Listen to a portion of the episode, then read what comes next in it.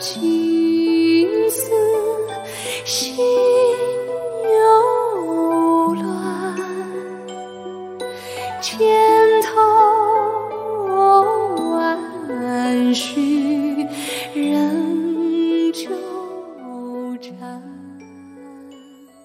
大家好，欢迎收听自由声场，我是静静。我是圆圆。我们今天呢又请来了常驻嘉宾小小，我们让小小跟大家打个招呼吧。 Hello，大家好，我是小小，然后已经来咱们自由生产好几回了啊，然后今天这个主题也比较喜欢，嗯，因为毕竟也是个平常没事儿喜欢追剧的人嘛，对吧？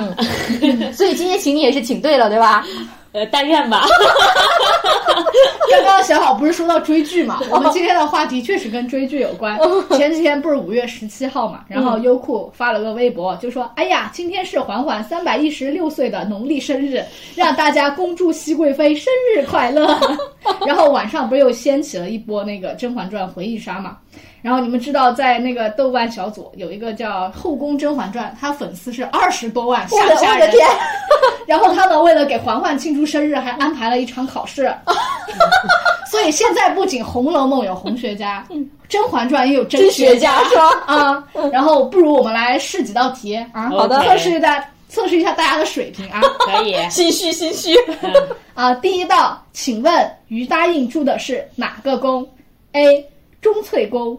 ，B. 延禧宫，C. 咸福宫，D. 长春宫。 延禧宫，延禧宫是不是？钟粹宫，他不是跟那个谁一起住 吗？跟那个安常在不是一起住延禧宫吗？这安常在住的是富察贵人。富察贵人还有夏冬春呢。啊，对对对对对对。 好了，感觉这题我要谈不好了。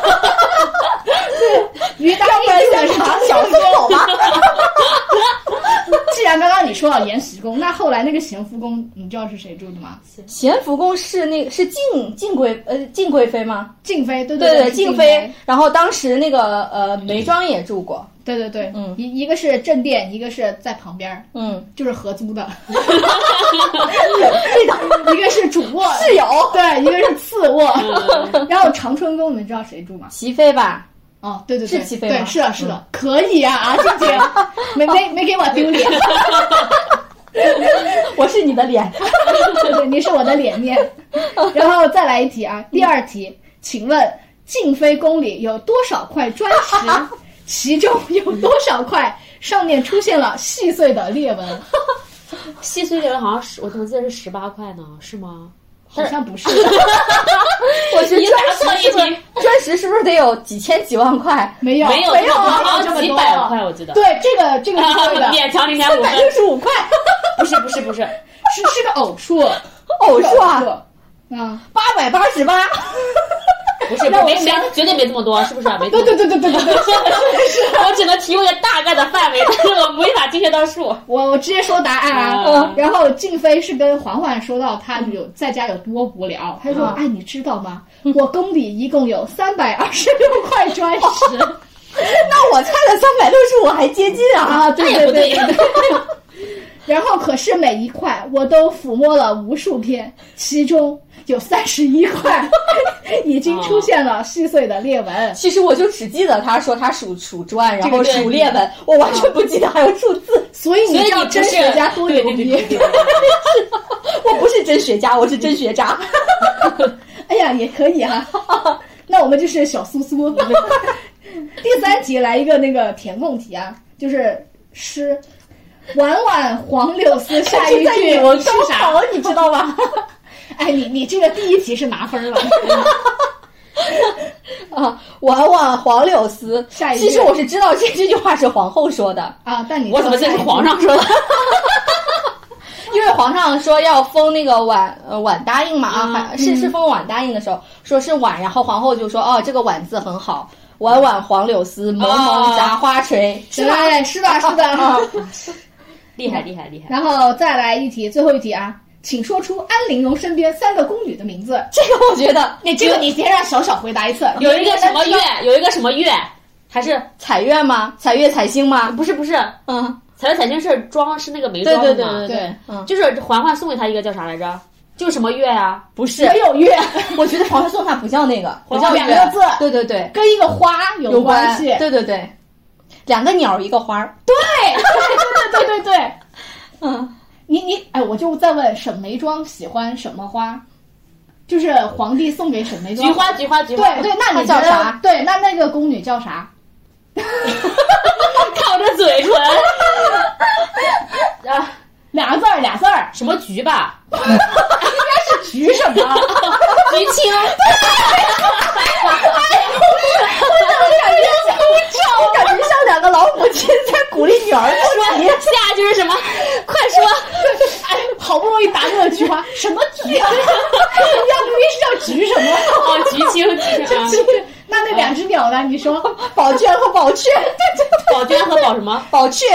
然啊后她是离妃嘛，所以他们都是鸟儿。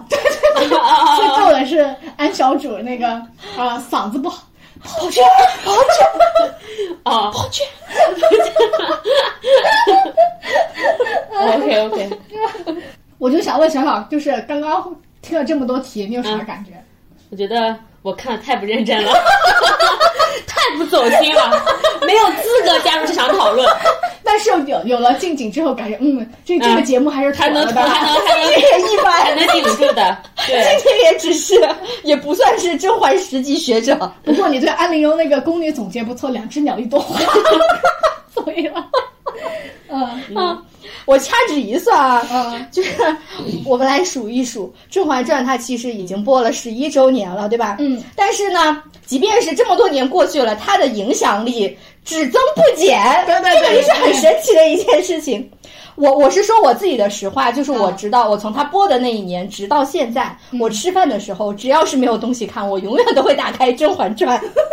所以我觉得《甄嬛传》也是一个妥妥的下饭神剧。对对对，我觉得《甄嬛传》它不仅下饭，而且还值得回味嘛。我觉得它这么火也是有些道理在里面的，就是就是郑郑晓龙他们这个组，就是把人物群像，我觉得刻画的真的是特别特别好。如果你仔细去看，哦，就是后来我又刷了几回嘛，我就感觉它的剧情真的是草蛇灰线，埋伏千里，天哪，这你这真的太有文化 了！是不是拉拉高了我们的格调？是的呢，草蛇灰线没第一次听， 埋伏千里倒是能那个什么， 难道不是草蛇灰线更常见？哦， 好吧。没文化没文 化。然后看《甄嬛传》给我最大的感受就是，你每次看你都觉得，嗯，这次老子看懂 了，然后下一次看，嗯，上一次老子没 看懂。嗯，所以我就觉得《甄嬛传》还是挺适合拿出来讲讲的。我就想着这一次呢，就静静，然后还有我们常驻嘉宾小小，就打算把《甄嬛传》里边的人物拎出来好好聊一聊嘛。然后在选题的时候也是费了点劲，然后在静静的启发下呢，我们这一次的主题就是主要讲一讲在《甄嬛传》里被果子狸迷迷倒的几个女人 们。 为什么非得说我发在现静静的启发下，静静启发的不好，那就是不是要挨骂？ 当时我还想，为什么叫果子 狸？但这届这届网友真的都很有才啊，嗯就是果郡王云里嘛，然后就嗯果子狸这个名字真的就是挺贴切的。我觉得不仅是那个果子狸，还有什么大胖菊、安小钮之类的，我真的觉得每一个人都有大家给他起的各种绰号啊。嗯我是觉得，尤其是那个陈建斌老师， 被叫做大胖菊，就就感觉这样一个类似于艺术家的人，哦突然有了一些萌态。对对对对 对对，尤其是你想想那个陈建斌老师演那个皇上，嗯他的一些神态呀、然后自己的外貌啊，还有身上有一个黄马褂儿，对对对对， 特别像那个大大胖胖菊菊，对。我就感觉我们有的时候可能不是在看宫斗片儿，看的是《动物世界》 《暗小鸟》《果子狸》《大胖菊》。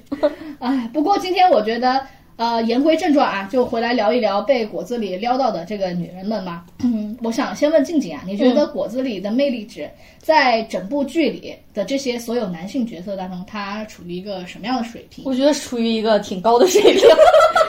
只是挺高吗？我是觉得我还挺喜欢果子狸的，说实话，嗯，就是哦那可在是野在生那，动物呀。 我觉得在《甄嬛传》的男人当中，我还是比较喜欢果郡王的。嗯嗯，我觉得如果是我们正儿八经的去从女性的角度来看的话，我觉得像呃果郡王他一定就是那种风流倜傥啊，嗯 对卓而不凡呀、嗯梦中情 男啊，我觉得他 就是行的。就是这样的水平。而且我觉得他的各种特质是声名在外的。嗯呃，因为我前面也说了嘛，就是他是比那个什么呃皇上啊、嗯温太医啊，我感觉是比他们要有魅力的嘛。我觉得这种皇上好像他自己也承认过， 是吗？他是也承认过，我觉得无数次提到说什么先帝这那的对我最起码觉得他要比皇上年轻吧，啊 年轻帅气，啊，对呀、年轻就是这资样本。 嗯，而且他比那个温太医要显得以浪漫，而且有魄力。就温太医真的他太温吞吞了。 对，嗯，对，而且嗯，在剧情当中我们也会发现。在最开始的时候嘛，嗯然后呃，方若她不是进那个呃甄嬛家要给她做那个教培习训姑姑嘛，对，入职培训，对对对，对，是的。然后他就直接就说过，说十七爷整日如与诗书为伴，嗯呃，成全了他的福气尊贵。然后甄嬛呢，她她还没有见到过果郡王，她也就说了，她说十七爷闲云野鹤，精于六艺，笛声更是精中一绝。这种说明果郡王真的是 声名鹊起 啊、 对对对，呃应该是大家内心中一个比较推崇或者是。可能是比较呃向往的那种对象，我感觉可能有这样的而且我觉得他当时那口碑应该也挺好的，都都对到人家春闺里了，你知道吗？ 对对对，少是女的，是的，嗯，都知道十七爷的大名，而且他其实他打猎啥的都挺好的，嗯跟皇上打猎不是一下射穿了那个两个鸽子的四目嘛，对吧？ 哦，真牛啊！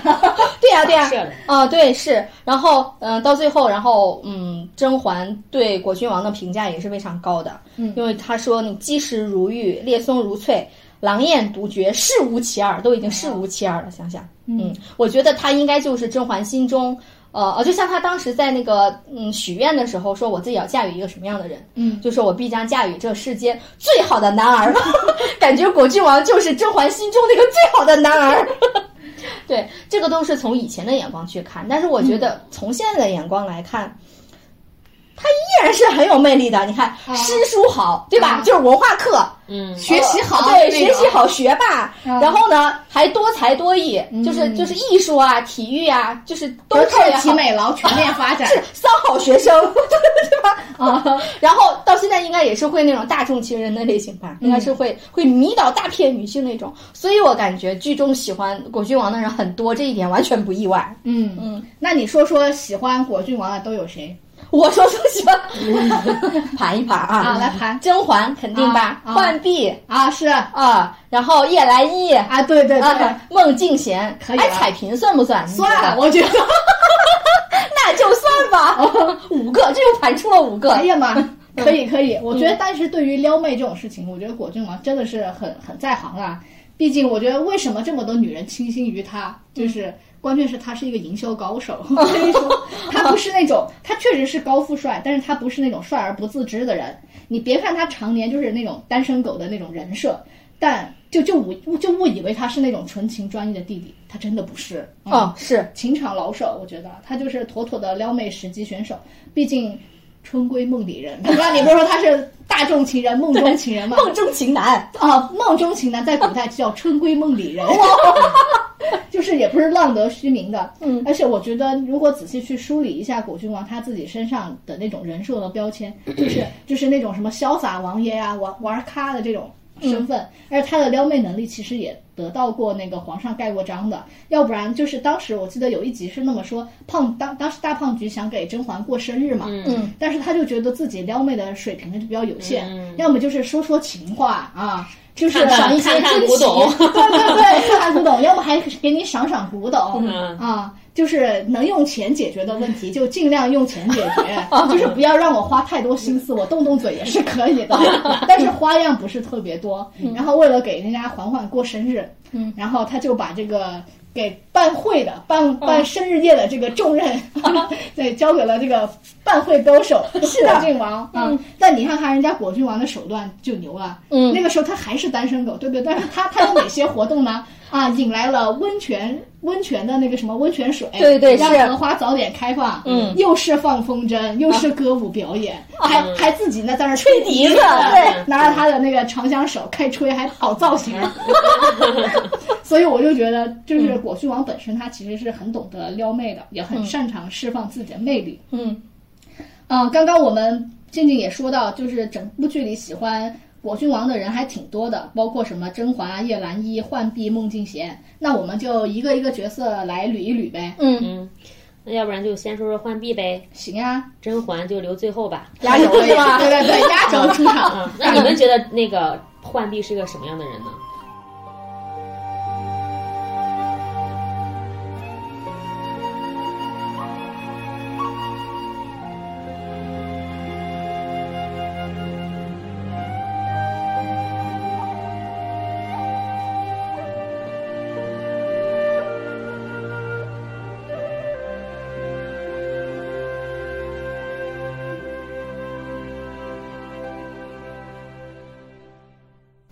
其实我刚开始看的时候对浣碧没有太多的印象，嗯，但是我看的变数越多，我会觉得浣碧这个人物其实写的挺好、挺饱满的，嗯而且写的很完整。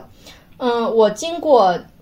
我我看的变数也没有说特别特别多，嗯反正经过我看的这么几遍之后，我会发现浣碧她其实是一个让人觉得她很可怜，但是她又不可爱，嗯然后呢，从她出生就注定了的一个悲剧式的人物。嗯，我们就先说浣碧为什么说不可爱，就是我觉得没有对比就没有伤害， 啊，因为。呃，我是觉得浣碧让那个蓝盈莹演的是特别好的，哦，嗯为啥呢？是因为蓝盈莹在演的时候，她的嘴角很多时候都是向下的，啊就是你一看见她就会感觉这个人他她是是往下的，对，就是长带了一副这样的。对，它带有苦相，它不是上扬的，给人一种长得很喜庆的那种感觉。就哪怕是蓝莹在笑的时候，你都感觉哇，浣碧这个人是不是内心会很苦啊？嗯啊，感觉他是不是感觉他这辈子都没有真正的开心过？你知道我我就我就在吐槽啊啥？你知道吐槽蓝茵，我觉 得我原来没觉得娘娘有多好看，哦、 在浣碧旁边之后，对不起啊，蓝茵，我觉得你演技确实挺好哦的，但是她那个脸真的是太平 了。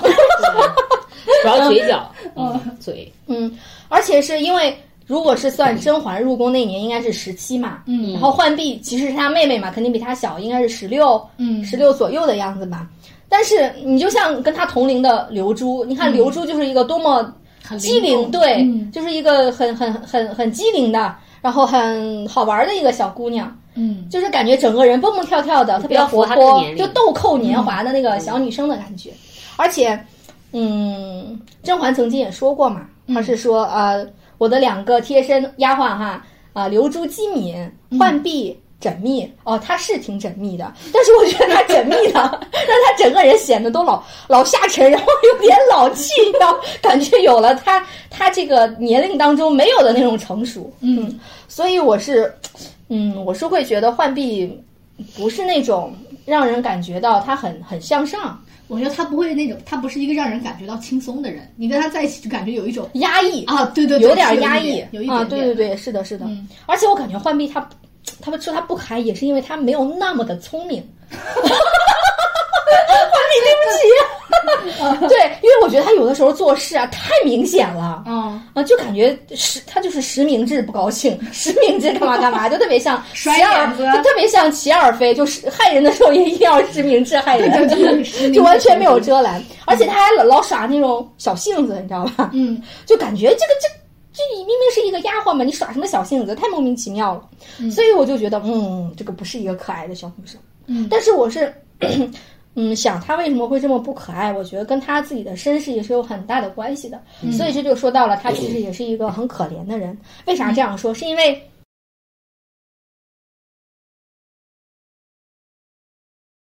其实，在古代，不要说庶女了，其实庶女已经比嫡女要低一等了。对结果浣碧她又是一个私生女，而且又是罪臣之女的私生女，就各种帽子都加到了浣碧的头上，感觉嗯 N 座大山压下来，就是压的她确实 压到她嘴角下垂，对，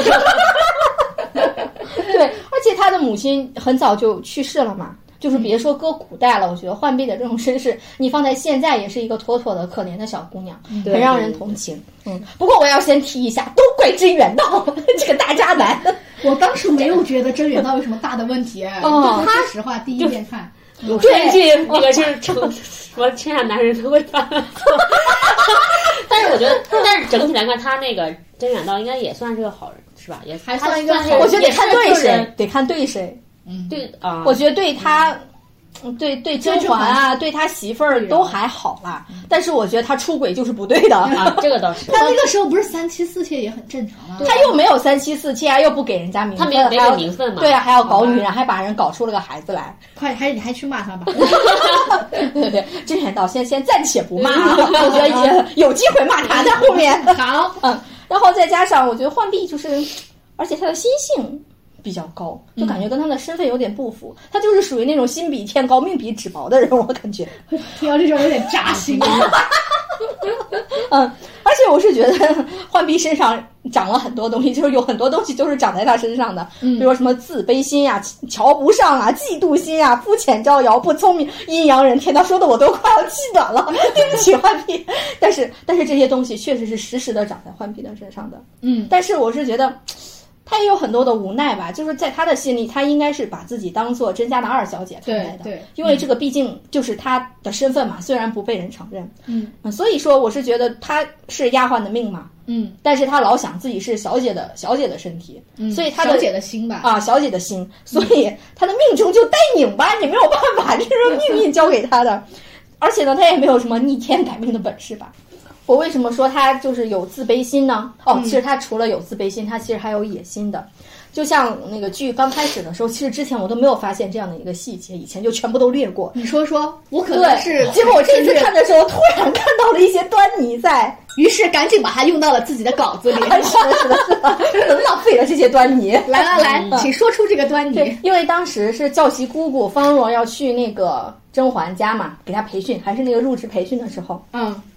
她特意问了一句，她说：“我们当今的皇后是庶出吧哦？”从她我有这一印句象。对，从好这像一句有话就可以看出，其实她对自己是庶出，而且是啊、呃私生女这一点，她是她内很在心意是对，她是在意的，嗯而且会因为这个自卑。但是呢，嗯方若姑姑说了。有福之人不分嫡庶， 感觉她听完这句话眼睛都亮了，说天哪，嗯，咱也可以是有福之人，他觉得是有希望的。嗯嗯，而且呢，又听说哦、在那儿讲说哦，其实最低的职位并不是答应嘛，因为当时安那个安陵容问了一句，他说我是不是就是最末的答应了？嗯然后方荣说不是，他说比答应还要低一等的是官女子。什么是官女子的？就是可以伺候皇帝过夜的女子。他就从官女子开始做啊，如果是皇帝喜欢她，还可以给她再封答应，然后再往贵人上嗯去封。唐代各种对，然后感觉那个时候浣碧她的内心就有一些变化，就觉得哦，这个是不是也是我以后可以走的路？哎，所以我插一句啊，哦你觉得当时那个呃呃，浣碧是想进宫和甄嬛去的吗？哦，是我一觉得段啊，我我其实是觉得她是有一些变化的。她刚开始我觉得她可能不太想去，我也觉得是因有一为点，她不想对，因进为宫。我嗯，你觉得她为啥不想去？我们可以分析 一下。不是我，我只是注意到一个细节，看她 我她想空跟洞的 眼神，你觉得呢？我说看我这空洞的眼神。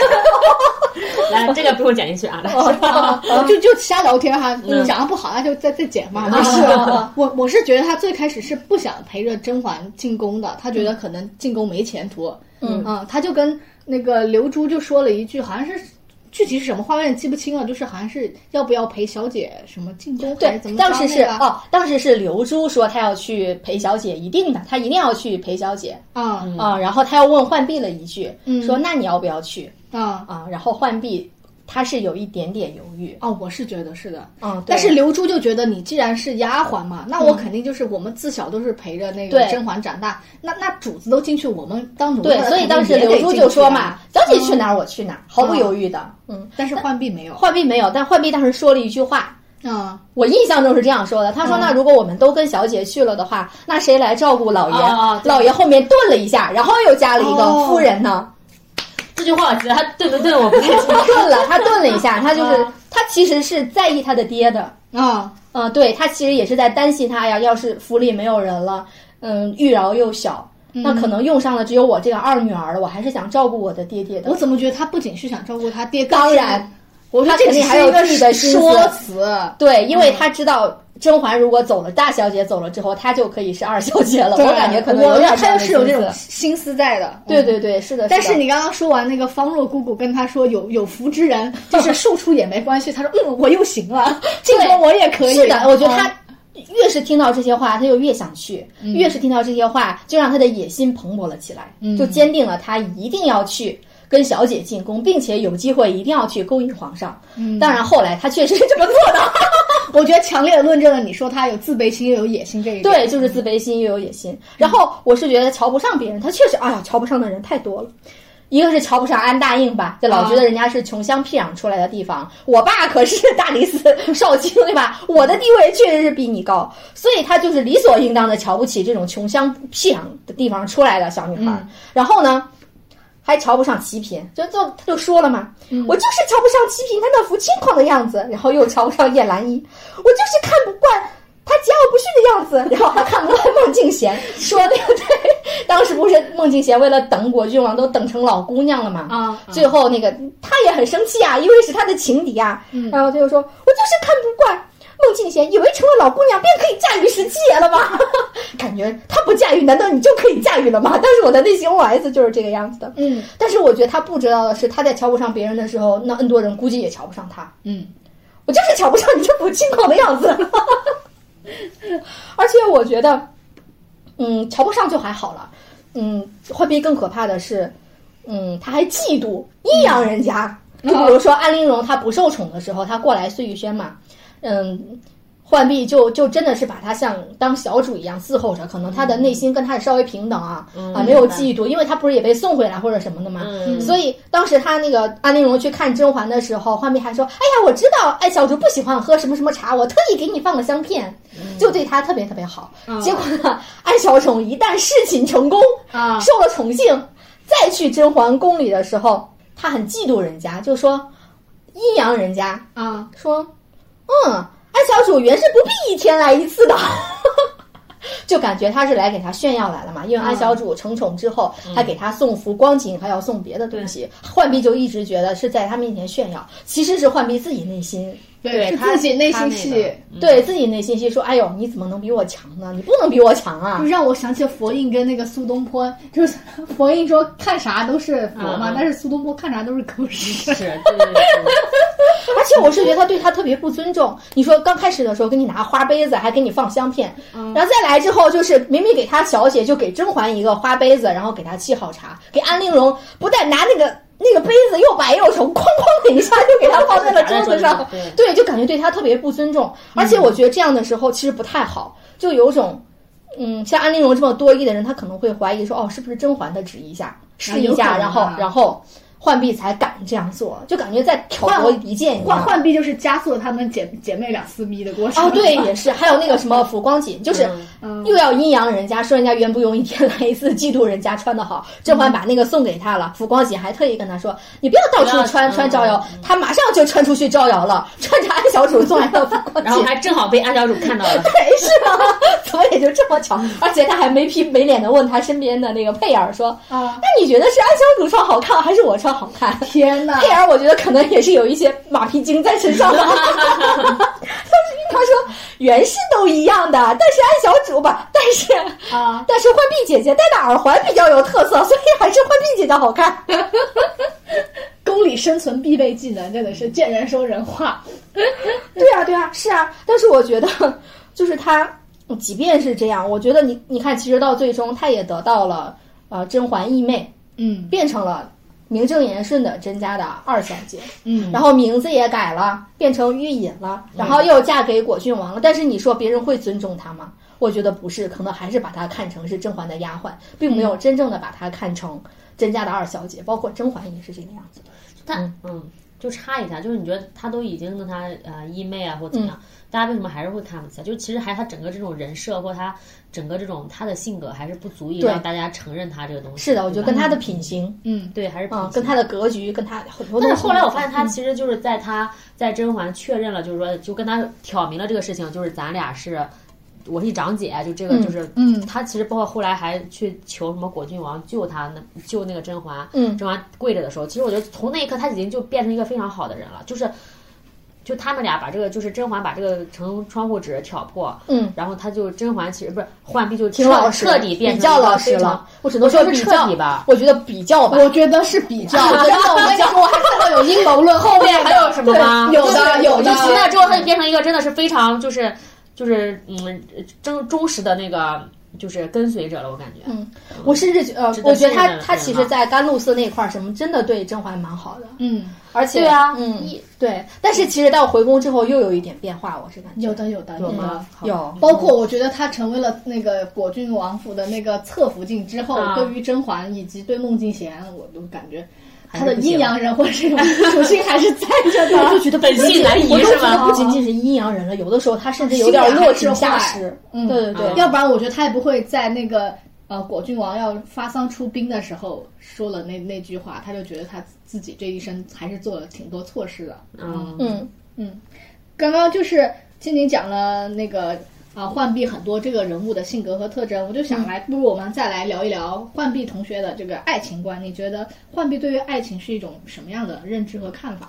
我是觉得浣碧在相当长的一段时期内，但是她的具体的界限我无法去划清，我就暂且说她在爱上果郡王之前，其嗯实浣碧是没有所谓的爱情观的。为啥你觉得他没有爱情观？那你觉得他？在喜欢上果郡王之前，穿的穿花 穿花戴绿的那种， 穿红戴绿的去去勾引皇上，这是为什么？不是爱情的那个小火苗吗？可能有一丢丢，但是我觉得那一丢丢真的是太小的一丢丢了、嗯啊！我是觉得，无论是从浣碧，呃，他烧纸钱给他那个母亲，嗯然后呃，还有中元节那些说的话，我是感觉浣碧他最大的目标不是说我要勾引谁怎么怎么样，他最终的目标是出人头地。嗯因为他只有出人头地了，才可以让他娘入甄家祠堂。他最终的目的就是为了让他娘入那个甄家祠堂，这一点其实对他而言非常重要，重要到甚至会把他变成他身上的一种包袱。嗯，所以他就想的头破血流，说：“哦，那我怎么才能出人头地？有这样不是绞尽脑汁吗？想的头破血流。 他最终真的头破血流了。在棺木上撞得头破血流。对对对，是的，是的。所以他就想怎么才能做到这一点，所以我觉得，嗯，老娘一定要有权有势，才可以让自己的娘入真家祠堂。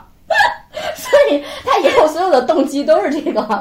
从这个来开始出发的。嗯，有点意思。对我甚至还有个猜想，但是我不知道这个猜想我真的是太个人化了。那你说，嗯，对，因我觉得浣碧那个时候，别说没有爱情观啊，其实我觉得浣碧甚至连自我都没有。嗯嗯，他要的就是说，我要跟我的姐姐，就是甄嬛，我要跟她比，就是她有的我都有，包括男人。嗯你喜欢皇，你有皇上，那我也要有皇上；我 也喜欢果郡王，我也要有果郡王。对呀、啊，他就觉得哦，那你爱，那我也爱吧，反正你都爱了，我是你妹妹，我我爱了不会吃亏的， 买不了吃亏，买不了上当。 他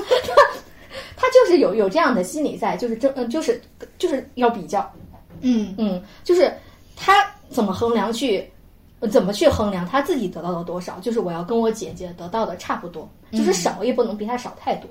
嗯，而且尤其是我是觉得浣碧她出现的第一个镜头是和甄嬛一起在庙里求嘛，说甄嬛说不想入宫，然后浣碧就在她的旁边。啊，当时拍的镜头就是甄嬛是在最最的那个聚焦点上，哦浣碧她那个脸稍微有点虚，嗯嗯，然后甄嬛就说了那些话嘛。然后我觉得从那个虚的镜头就已经告诉了大家，就是甄嬛这个人是实的、实心的，我是独立的。嗯但是甄嬛没有，她没有独立自我，所以她的浣碧镜头。啊，浣碧嗯她没有独立自我，所以她的镜头才是虚的，她只不过是甄嬛的一个小跟班儿，或者是只是她的一个影子罢了。你这个镜头语言解读的不错。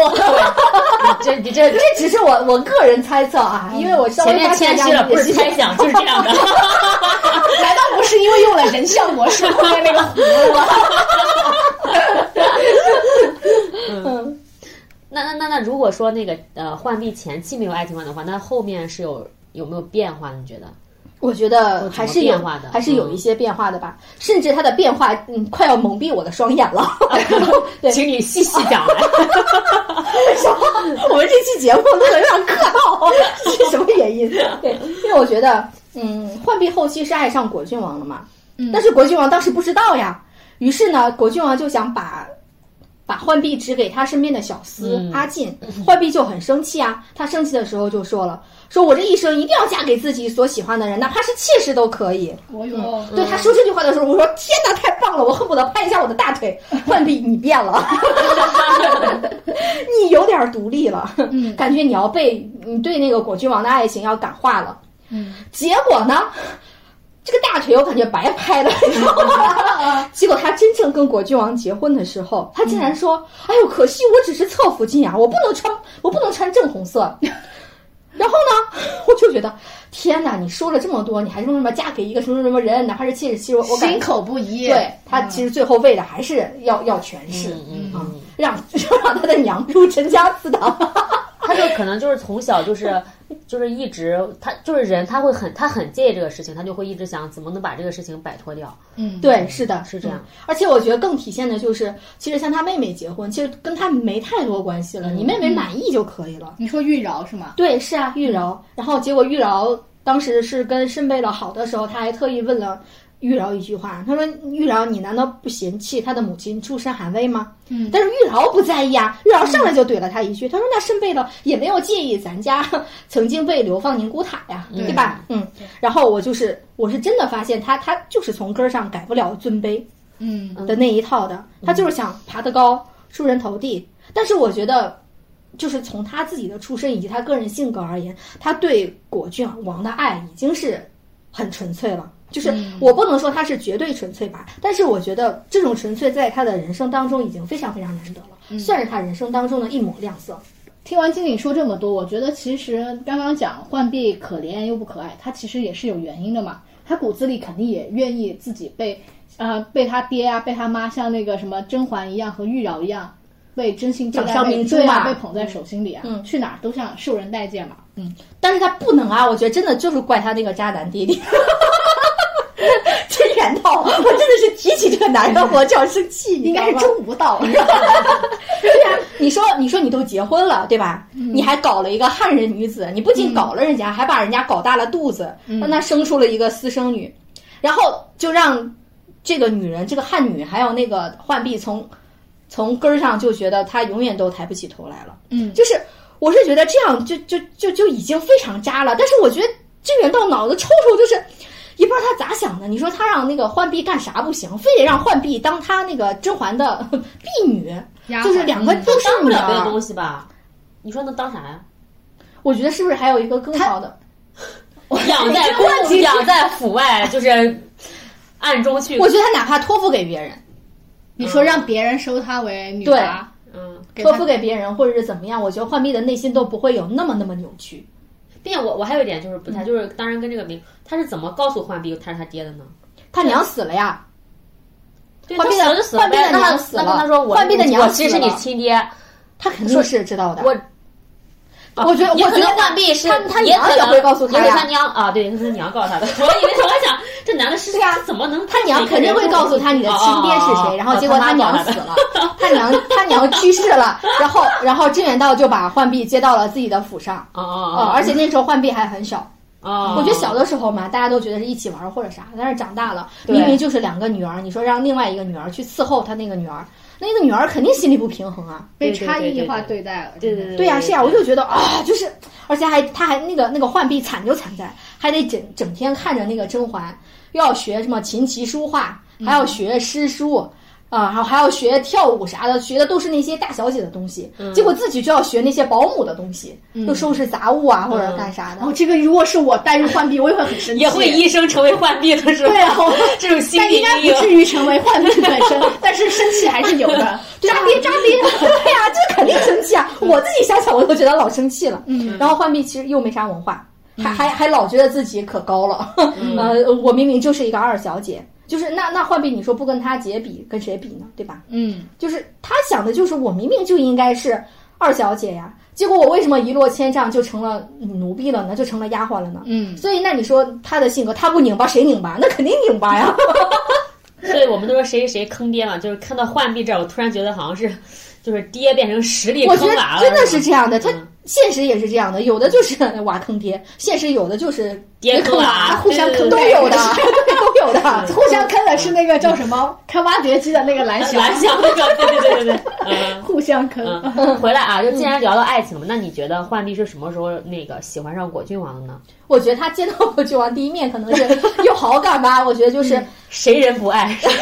长得那么帅因为那个时候浣碧不是一直想着怎么去勾引皇上嘛，嗯，嗯，啊，就想尽各种办法，就是想的头破血流。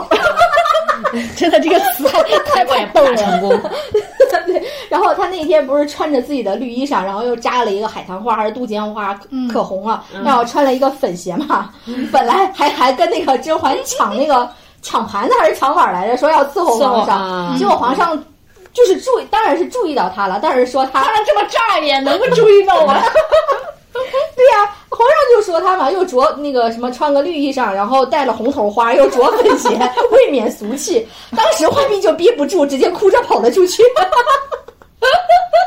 结果正好就在那儿哭的时候遇到了果郡王，哎不不然就说果郡王他特别会撩妹，或者说果郡王这个人很善良，他看不得女人哭，哦嗯你哭了那我就哄哄你吧，对吧？反正闲着也是闲着， 对呀、然后国君王就跟他说：“哎呀， 咋一大早就看到了一个美人儿在那梨花带雨的，对吧？”嗯嗯然后浣碧就说：“啊，有人说我穿的不好看。”然后那个 呃，那个果郡王还问了浣碧一句，说：“谁说的？”嗯浣碧也不敢说是皇上。 浣碧说：“就是有人说的。” 对，然后国君王反应也特别快哈， 嗯他说别人觉得不好看，但我觉得好看呀！不信你去看看那春天里的花朵，红花绿叶的，人人都说它美呢。 然后，嗯浣碧一下就笑了出来。我觉得就是因为这个，他开了一个喜欢果郡王的头吧。然后后来就比如说他他他对果郡王也很主动呀，嗯，比如说他那个时不时的就要找果郡王去。对呃，比如说那个他那个甄嬛小产的时候，他是找果郡王过来帮忙的，嗯然后果郡王不是把他他从那会儿也是没有办，只能找果郡王了吧？我是觉吗得，我觉得他可能是那种第一反应遇到困难了啊就想也，不就要是那个男人，本能，对，是的。然后包括那个呃，找果郡王去安慰已经小产了的甄嬛甄嬛嗯啊，也是找果郡王去安慰的。然后后来又去找果郡王帮他弄蝴蝶，自己到后来还要去伺候果郡王，哇，一系列的事情真的太多太多了。嗯就是找他的时候，我觉得是找他的时候越多，他就越喜欢这个人，嗯。所以觉就得这样爱上他了。嗯，不过刚刚听你说他那个穿穿穿穿红啊，穿绿带红的，还穿一个粉鞋子，我觉得按照果郡王自己本身已有的审美来说，他也觉得丑，但对，是就为了安慰他，出于那个啊什么哦对是吧，但是嗯耐不住就是心疼这种女人的这种心哈，嗯我觉得，但是人家情商确实很高。嗯不过不得不说，你看细数一下甄嬛啊，不是浣碧喜欢过的人，嗯，她喜欢就是就算对大局有那么一点点，我觉得他不算喜欢对她皇啊上，好，就算不就是。嗯，怎么说呢？就算不是用“喜欢”这个词去说她对嗯想皇得到，对对，想得到皇上，嗯嗯然后以及果郡王，嗯，你会发现他眼光还是挺好的， 因为他就是看不上旁边的阿静，是吧？你就感觉他我觉得还是因为因为他他的心气他儿他高心气高啊嘛，就是自己本来他就觉得自己不然后一又样对照甄嬛。啊，啊，我就应该跟甄嬛嫁一个差不多地位的人。所以阿静是不可能入了浣碧的眼的。是，的，对嗯，那你觉得他到底喜欢果子里身上哪一点呢？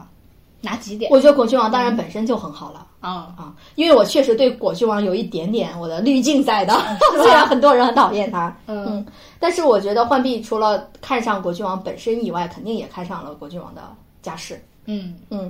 就是，但是我我我对于浣碧有一点不明白的是，就是浣碧她到底是看上了真实的果郡王，还是那一个对甄嬛好的果郡王？因为在甘露寺的时候嘛，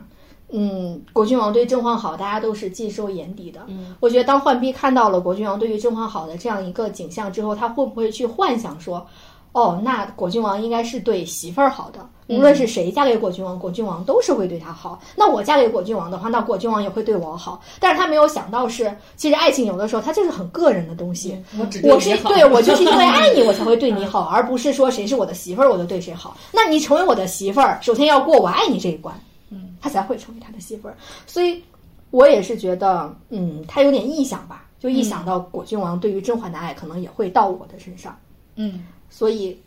也不知道他。我觉得最主要就是他不太知道啥是爱情，嗯嗯。所以就是他虽然是跟他姐长得很像，但是真的不代表果郡王是会喜欢他的，但是他自己想不明白这一点嗯，啊、毕竟爱情在爱情上偏爱这个东西，为什么叫偏爱？就是对人不一样嘛。对，嗯，嗯而且如果抽离出来看，你会发现浣碧还是挺有手段的哈，是，就是手段傻的不聪明。让你想起了齐尔哈。我就记得有一集特别明显，就是当时也是在一场家宴上嘛，嗯，是果郡王好像是不小心把酒洒身上了，是吗？然后哎呀妈，浣碧一看上去就是看到了，立马就上去贴贴，你知道吗？ 掏出他的那个手绢儿，对着那果郡王的胸口一顿猛擦，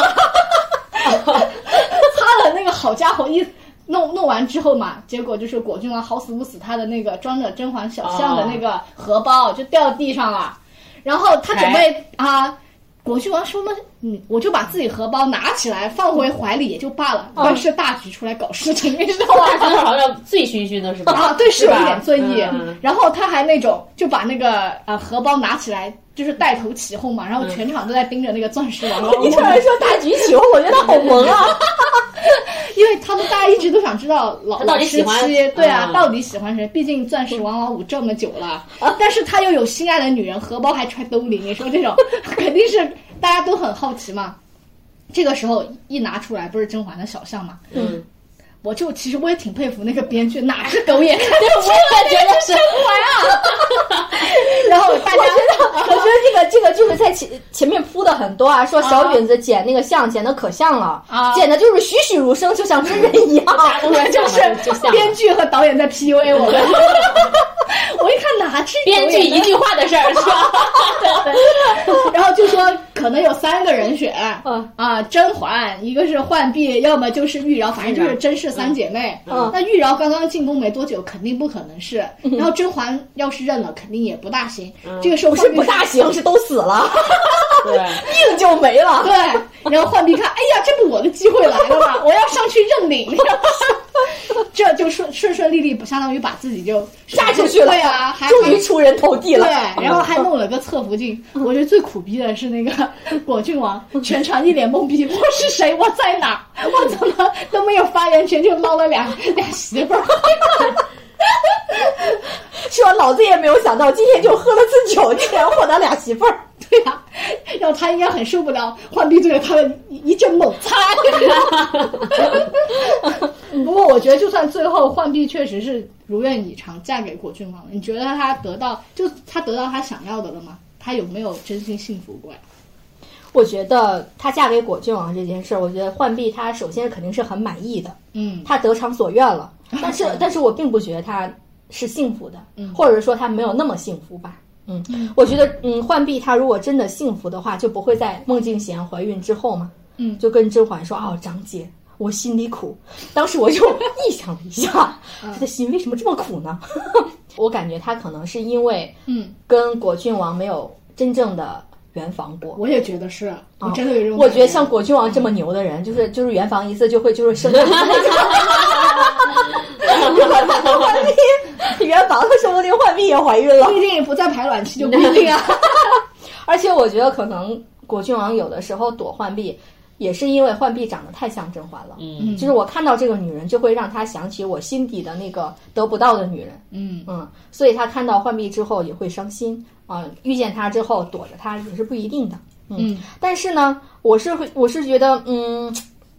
浣碧可悲就可悲在哪儿呢？就是他有的时候他还会欺骗自己了。嗯他就臆想果郡王说啊，果郡王对我贼好了。就比如说结婚那天晚上，果郡王其实都喝醉了，都都醉到 快要无意识了，嗯是躺在地上还是没有？我忘记了，感觉意识都已经不清醒了。然后阿进问：“哦，你到底是去浣碧那里，还是去孟静娴那里？”最后果郡王说：“哦，那我去浣碧那里吧。”结果浣碧就特别开心，就人都已经不省人事了，抬到堂屋里， 他照样特别开心，竟然最后还对果郡王说：“嗯嗯，说了个啥？” 然后还对还对果郡王说：“你心里有我，我知道。”当时你知道吗？我当时吃的饭都要喷出来了，我 特别想要劝告浣碧几句。我想，姑娘啊，咱别这样，咱这次着实是自恋了。就果郡王去你那儿，不就是因为你编造了一个天大的谎言嘛？说那个小象是你的，嗯，然后呢，因为你是甄嬛的妹妹啊，她肯定也要给甄嬛面子嘛。那我要是再不去你那里，我要怎么去圆你这个弥天大谎呢？对吧？对你都把我们美好的姻缘说的头头是道了，嗯对，我要是不去那儿，我就相当于给自己挖坑，对不对？嗯。你看嗯 前期他还是在线的，果郡王的智商，酒醉了都知道要先去换知道。而且我觉得浣碧就是得偿所愿，就是她她想要的权利啊，然后管家呀、嗯，啊、然后二小姐的身份被承认啊，就是她他真妈 的要进祠堂，对的，对，他都得到了，全都得到了。但是我觉得他唯独没有得到的就是果郡王对他真正的爱。嗯但是我觉得可能这个爱也是他内心中极其想要得到的东西吧。嗯啊、但是但是即便是他想得到爱，但是我觉得其他的那些权利啥的他也没有办法舍下。嗯嗯，就像刚才静静讲的，就是其实从剧里也好，包括甭管主动还是被动了，就是其实从刚开始的时候，就是呃，果郡王还是更偏向于浣碧的嘛，相对于嗯孟静贤来讲，对吧？嗯但是不过这种情况就后来就发生了一些变化，对就是果郡王对孟静贤感觉要比对浣浣碧要更更嗯上心了，嗯对。嗯人前都是一副呃夫呃夫唱妇随的撒撒狗粮画面嘛，为嗯啥孟俊贤就能做到让果郡王在意和紧张他，但是浣碧好像就一直没有做到呢？嗯我觉得这就得去看孟静贤和浣碧的区别了吧。嗯嗯嗯，对，我觉得是从孟静贤的角度来说的话，你像孟静贤，她可是沛国公的女儿哎，嗯而且是是独女，而且是嫡女。嗯嗯，大门大户人家出来的女生，她跟甄嬛肯定是有共性的吧？比如说她小时候肯定也会学什么嗯琴棋书画呀、诗书啊等等各种才艺。嗯嗯而且你想， 就是在大人家、在大户人家里出来的人，其实他会耳濡目染，格局也会大一些，嗯对脑袋瓜聪明，见识宽呀。我家跟那个王爷的共同语言可能会多一些吧。对而且我觉得孟静贤她也贼会秀恩爱了，尤其是在甄嬛还有静妃的面前，对吧？国靖王就是怎么着了一下，这不知道为什么他的手落在了空中，然后孟静贤就抓住了他的手， 显示了他们特别恩爱的样子。而且孟静贤也在那个毒发的时候，她生娃的时候，嗯，她不是毒发了嘛，她也对那个果郡王说，她说，她说妾室是呃特别知道。呃，我是怎样拼尽全力才得到这样的一个孩子的？猛猜他肯定扮成了甄嬛的样子嘛，嗯嗯，对啊、，他可能猜到了果郡王是喜欢甄嬛的，嗯于是她就扮成了甄嬛的样子，然后和果郡王发生了关系，最后才怀孕了嘛，对吧？嗯嗯嗯而且我觉得孟静贤身上有一种楚楚可怜，因为她生病嘛，整天病殃殃的。我觉嗯得像、像果郡王这么同情心泛滥的人，肯定会怜香惜玉又懂对，得肯定会对他产生一些怜爱的。嗯，然后再说一下浣碧吧， 我感觉浣碧确实上不了台面，嗯就是也没文化，就感觉果郡王跟他说话，他完全听不懂，而且还离间那个 果郡王和那个和甄嬛的关系嘛，是吧？嗯，比如说那个时候，那个时候他俩都还没有结婚呢，当时浣碧跟果郡王，嗯当时浣碧不是去市集了吗？就是果郡王当时生病，然后浣碧就就过去，当时还问是不是甄嬛让你过去的，明明就是甄嬛让他过去的 嘛。浣碧说没有，是我自己想 来的，唉，就默默的把甄嬛的好放在了一边，然后突出一下自己。 哦啊然后呢，那个果郡王的病都已经好了，然后他俩就一起在天空中看那个放风筝，对，看哦太风筝经典了，对对对对。然后那个国君王看着天上的风筝，就对浣碧说：“你看那天上的风筝，看着飞得那么高，其实只有游丝一根线牵着，多不牢靠啊！”嗯 浣碧听不懂啊，不知道他在说啥。然后浣碧就是。其实他他本意是在说甄嬛的处境不太好，就一根线牵着，看着挺高的，嗯就是他是有危险的。结果浣碧也完全这上来就接了一句：“哦，原来王爷喜欢看风筝啊！” 什么鬼？我觉得当时果郡王内心 OS 也是，你这个女人，我干脆跟你直接说好了。于是果郡王又把这句话翻译成了大白话， 跟浣碧又讲了一遍，说：“他说我就是担心甄嬛现在的处境啊，你还是回去照顾甄嬛去吧。” 结果浣碧都已经撵他了。结果浣碧最后来了一句特别恶心的话，说：“哦，王爷不必担心，娘娘有皇上，还有皇上的孩子，她什么都不怕。 哼哼，我当时真的是觉 得 绝，这个女人太绝了，就是不仅不要回去，还要刻意跟她说，娘娘是有皇上的，你再也得不到了。嗯娘娘娘娘是有孩子的，她和皇上的，其实那就是王爷的孩子，拿这些事情来刺激她，然后降低甄嬛在她心中的地位。哼。反正我就对这个 浣碧特别生气。嗯，还有就是，我觉得浣碧是那种得了势，得了势一定会非常张狂的那种人。嗯就从他在甄嬛宫里的时候就开始招摇过市一样，绝对真正得到权力之后，绝对拜高踩低。嗯我觉得估计他在呃，那个果郡王府上日常生活中可能训斥下人比较多，然后招摇的可能会更厉害。我觉得这些做派果郡王肯定是都看在眼里的，哪怕他不看在眼里，果郡王身边的下人也是会告诉他的。所以我觉得这些浣碧做的这些事情，果郡王肯定看不上。再加上嗯没文化，聊天儿听不懂，也没个才艺，你说他看不起安小鸟啊？对不起，他安小鸟。 他看不上安陵容，安陵容最起码我觉得会制香吧， 会唱歌 吧，还会花样滑冰， 会花样滑冰，还会刺绣，浣碧会啥？这几个他一样都不 会，所以就就就这些都没有的情况下，你说你让果郡王咋跟他去交流？更更别谈去爱上他了，对吧？嗯，那最后果郡王不是命丧桐花台了吗？发嗯生的时候，浣碧就是一头撞在了果郡王的棺木上，哦然后还说了一声就是随王爷去了，对吧？嗯那你觉得浣碧的死因真的是随王爷去了吗？我先讲讲，我其实看到一篇文章，就是有点阴谋论嘛，嗯就是讲其实果子狸的之死，浣碧是在背后有一些推波助澜的这种作用在的，尽管他不是主观意义上哦想置果郡王于死地， 但是客观上导致了这个不好的结果。 嗯，因为当时皇帝已经确信，就是果子狸对那个甄嬛已经有有情有义对，有情有义，有，但但是在大局眼中，那肯定是那就是对我媳妇儿图谋不轨，计啊已久嘛。是的嗯然后他就不是派那个张干处的什么夏邑，就开始各种搜罗证据，然后夏邑不是拿到了果郡王写给那个浣碧的那些家信，嗯就是每一封信里就是就是熹贵妃安，熹贵妃安，嗯，然后就这件事情，其实某种程度上就是让皇皇帝的这个疑心病就是落了实锤了，对，嗯，嗯，但是你仔细看一下，夏邑拿给大大胖菊手上的那个信，可是好大一 一打着 呀，可厚了不。是啊一夜两夜，对啊，嗯然后他还说这是我从浣碧那什么抽屉里拿下来的，嗯就凭借浣碧对于那个果郡王这么喜欢，嗯这么大 一打，他能发现不了，而且他还是管家事的那种，就像管粮啊、什么什么钱呀、银票之类，估计他都是很很在意的，嗯这么大 一打，而且是专门写给他的信。对他都忍不住， 对呀、都看不到。嗯，所以如果仔细想一想，你会觉得细思而恐，很有可能其实是浣碧是主动把这些信拿给夏邑的。而为什么他要拿给夏邑呢？是因为之前有一段剧情铺垫是那么说，当时皇阿就是那个皇帝的啊、呃三阿哥，嗯，就是喜欢殷贵人，嗯，然后殷贵人其实对那个三阿哥是一点好感都没有，就是能避之就避之。嗯然后三阿哥说我要来找你，就各种屁颠儿屁颠儿的往往上贴。但是呢，但是那个大胖菊为了顾及整个皇家颜面嘛，嗯啊，他就直接就不问。其实他心里跟明镜儿似的，嗯就是为了保住自己的脸面，就把殷贵人给处死了。嗯我觉得这件事情其实是给浣碧有一个示范作用，就是说，你看，如果我把这个信拿哦给夏邑、啊，他是想其实王爷没事儿，会吹对甄嬛。对，嗯那咦，姐就不是明这件事，这就是我就是最像我姐的那一 个。啊，所以这就是他的阴谋论，这也是为什么他说啊，在那个死前就是也也在那个王爷。嗯，棺木前就说了一句类似的话，就是什么他这一生其实作恶还挺多，为什么要就是随王爷去？本质上他其实还是对他自己所做的这些事情，他会觉得说啊，其实是我可能还害害了王爷，就是这种有一个这种解读啊。嗯嗯。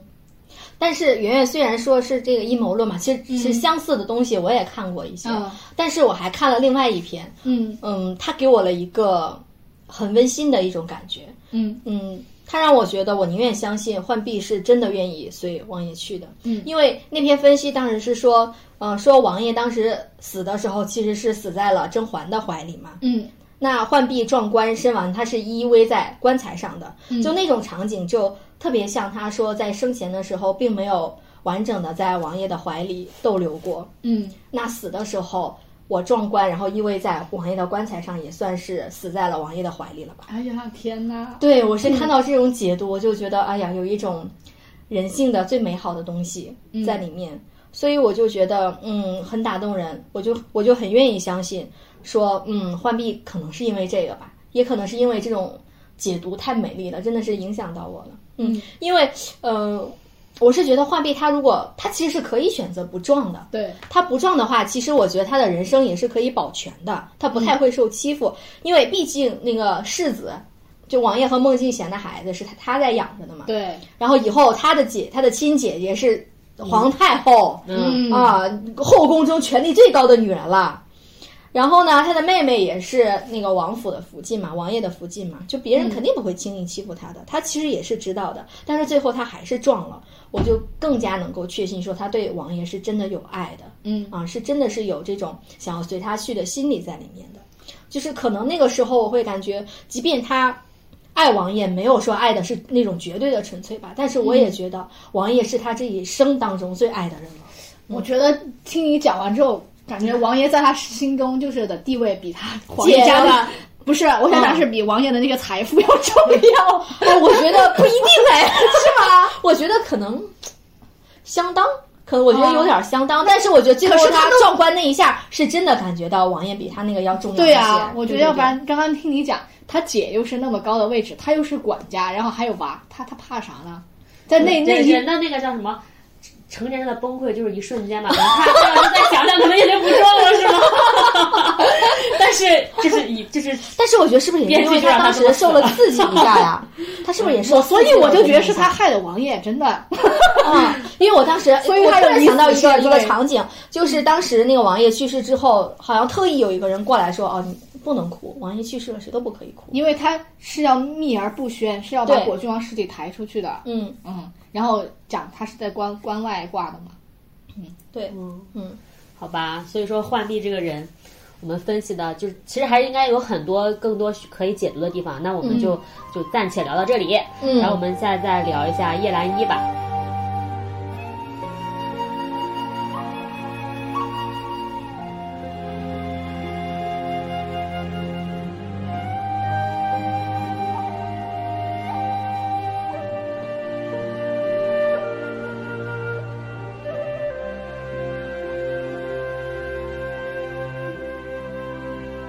就是她在嗯《甄嬛》里面，《甄嬛传》里边还是一个挺受欢迎的角色的，而且热扎伊在里嗯面真的热依 扎，热扎热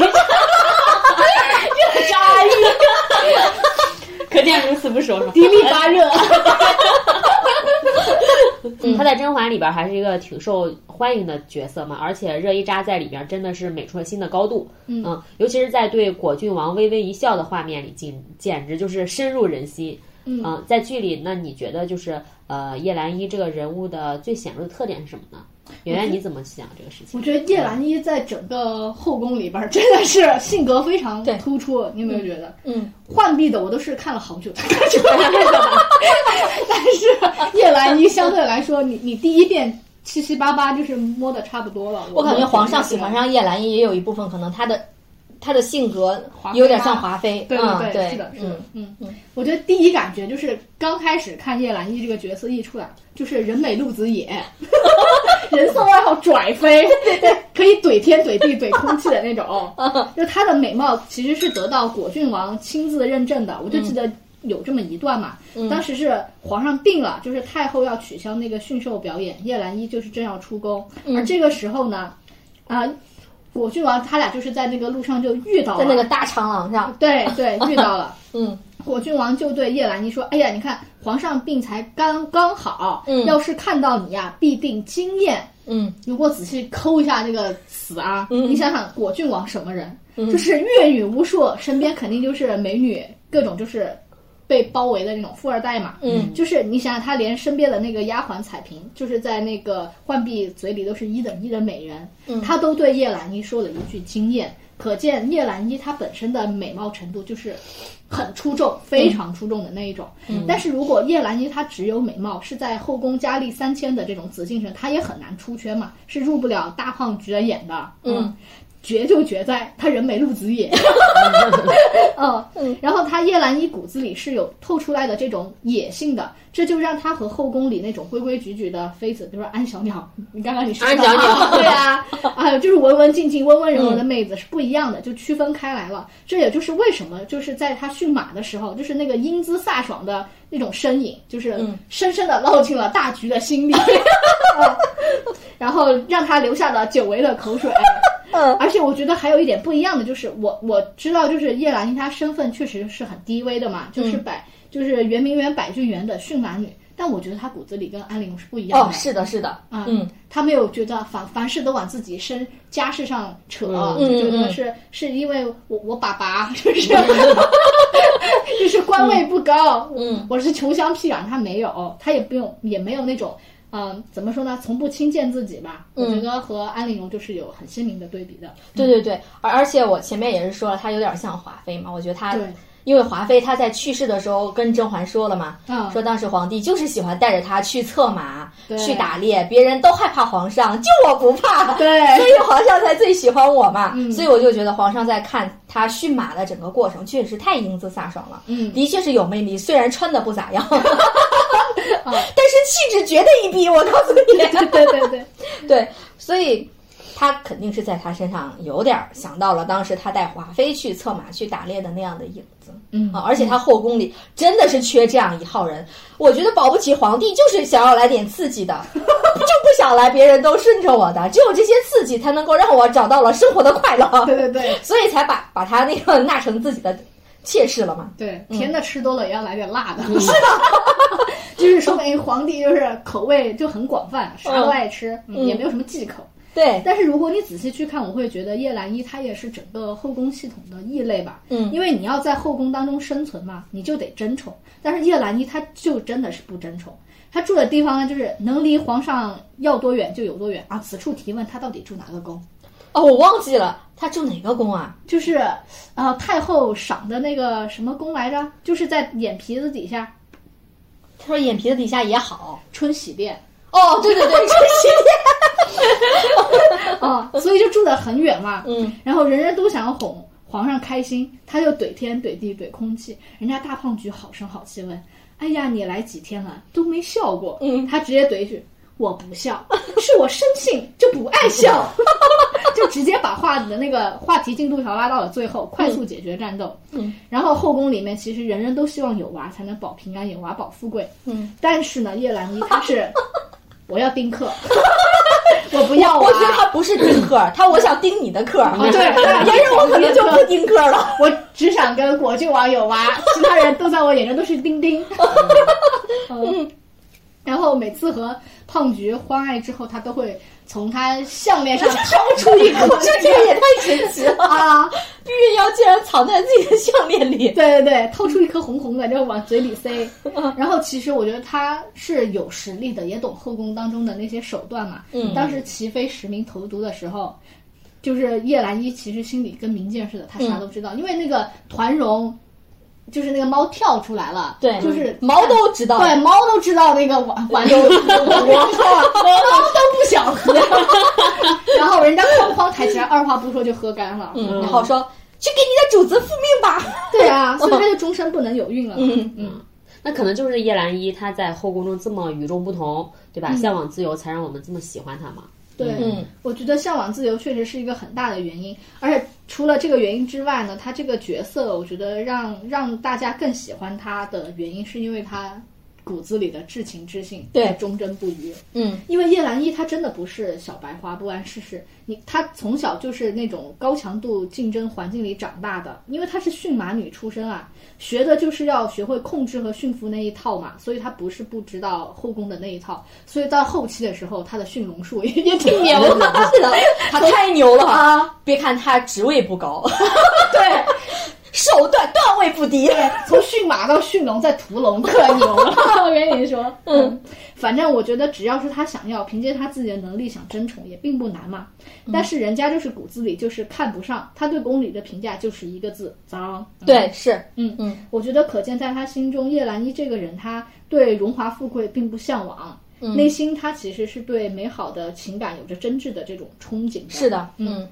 就像之前刚刚讲了，他齐飞给他端的那个不孕不育的药，咔咔就给他喝了。嗯就是他真的没有想着再要在这个后宫里为自己有长远的打算吧。嗯他就想着他的小开心和小确幸，就是每次都能在家宴上能多看果郡王几次。嗯我就记得有一个画面印象特别深刻，当时那个。呃啊、钮祜禄甄嬛就刚刚从那个甘露寺回来嗯宫，就是进去就是不是一大堆人马，皇帝带着他的嫔妃们，就是各个当时她怀孕大肚子的时候，对就是她生孩子之前，啊，就你有那嗯个画面吗？就一堆人就是看着那个熹贵妃，但是她的迎亲，呃，不是那叫什么，迎迎接她回来的那是云里嘛，就果嗯子里。啊，对，然后有一个画面册封使，啊，对，册封使，嗯，就是就是那个叶澜依的眼神没有盯着甄嬛，她是看着那个啊，真的好真的，你你一定要去看那个眼神我没有注意啊这一点啊，嗯就是随着他的目光就。就就在移动，然后嗯果郡王他哪儿，他的目光就跟随在哪儿。这个哇细节特别那个，哦特别特别特别让我哎呀，感觉好甜。嗯嗯，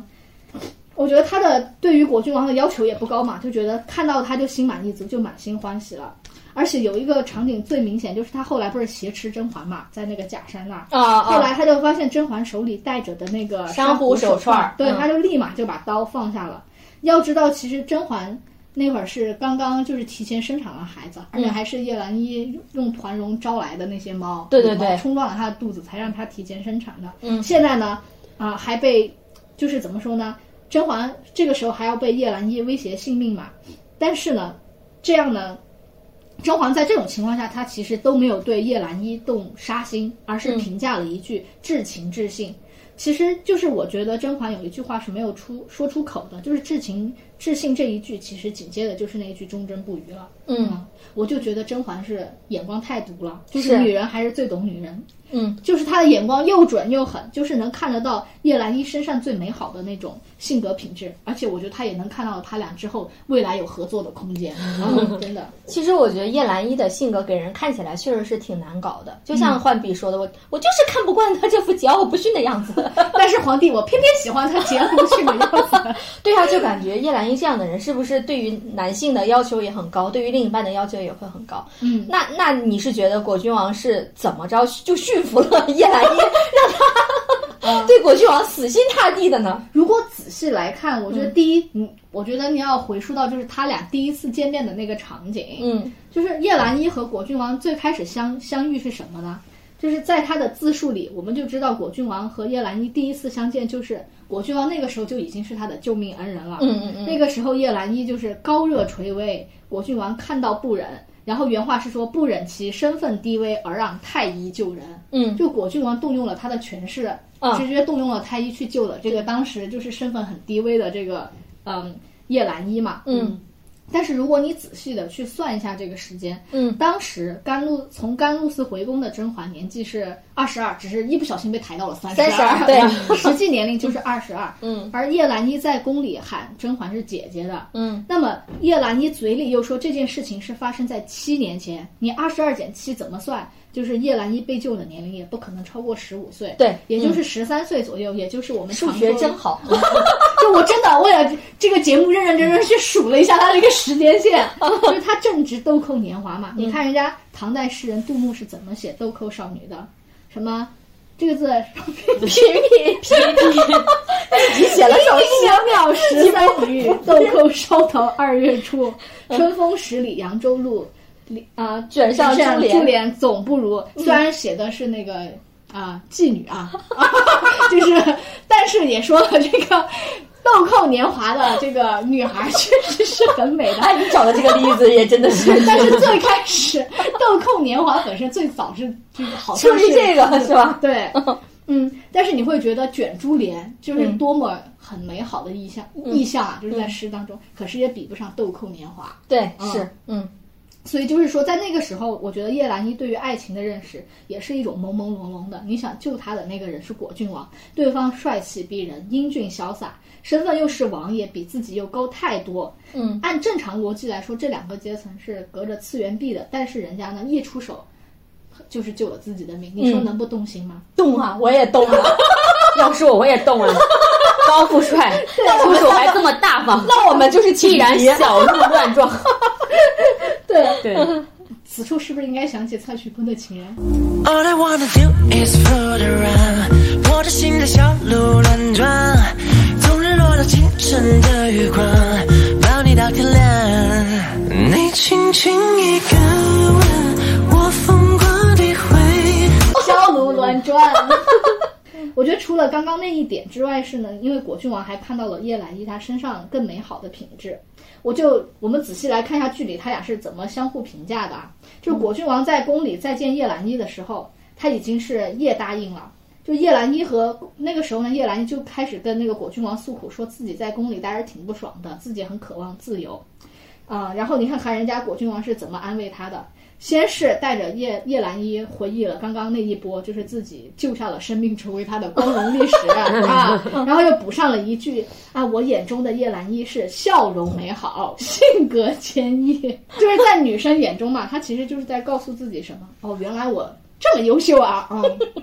我也不是一个人在战斗，嗯就是世上还有那么一个在意我的人，在意我过得好不好。所以在这个时候，我会觉得叶澜依其实她自己就也就说了嘛，既然王爷要我好好活着，我一定听王爷的话。嗯那么当下妹子心中肯定是一股暖流就涌过啊。就果郡王不仅是英勇潇洒，还是必胜不可得的那哦种，对，当时跟温甄暖啊嬛的，那个时候说了，嗯，嗯，我觉得之所以叶澜依会对果郡王死心塌地，还是因为她一直觉得果郡王对她是待其他人不同的，哦对她是有偏爱的。嗯，此处我需要那个大哥给我放个 偏爱的 BGM。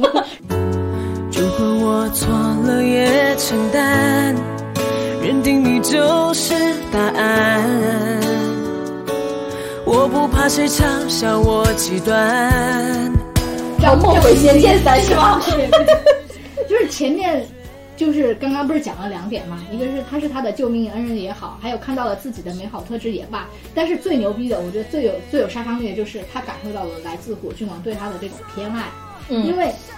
在他的就是有一个啊、怎么说，有一个场景是最明显的，就说明他俩关系不一般。果郡王不是会常常说我会要去圆明园去看看你嘛，嗯然后他还会会跟他倾诉自己的秘密，就是连不轻易示人的那个珊瑚手串都给叶澜依看过，就是刚刚讲他是、哦，这样啊，我以为是吧是剧里的一个 bug，你知道吗？不是哦因为之前因为剧他里说了嘛，这个珊瑚手串从不识人，我当时就说从不识人，你怎么知道？就说明嗯他俩关系很近，而且他又是圆明园驯马女，果郡王又常常去圆明园看他，所以就是他俩关系肯定不一般，所以我才觉得叶澜依觉得。哦，这样子果哦，果郡王对他自己是有偏爱的嘛？我觉得这就是少女杀手锏呀、真的是，嗯就是这足这这一点，我觉得偏爱这一点就足以让至情至性的叶澜依对果子狸的爱坚不可摧、死心塌地，真的。嗯我觉得就是无论是从古代吧。啊啊，还是现代，哪怕是从现在来说，嗯就是我们能够接收到对方对我的爱情信号，嗯，就是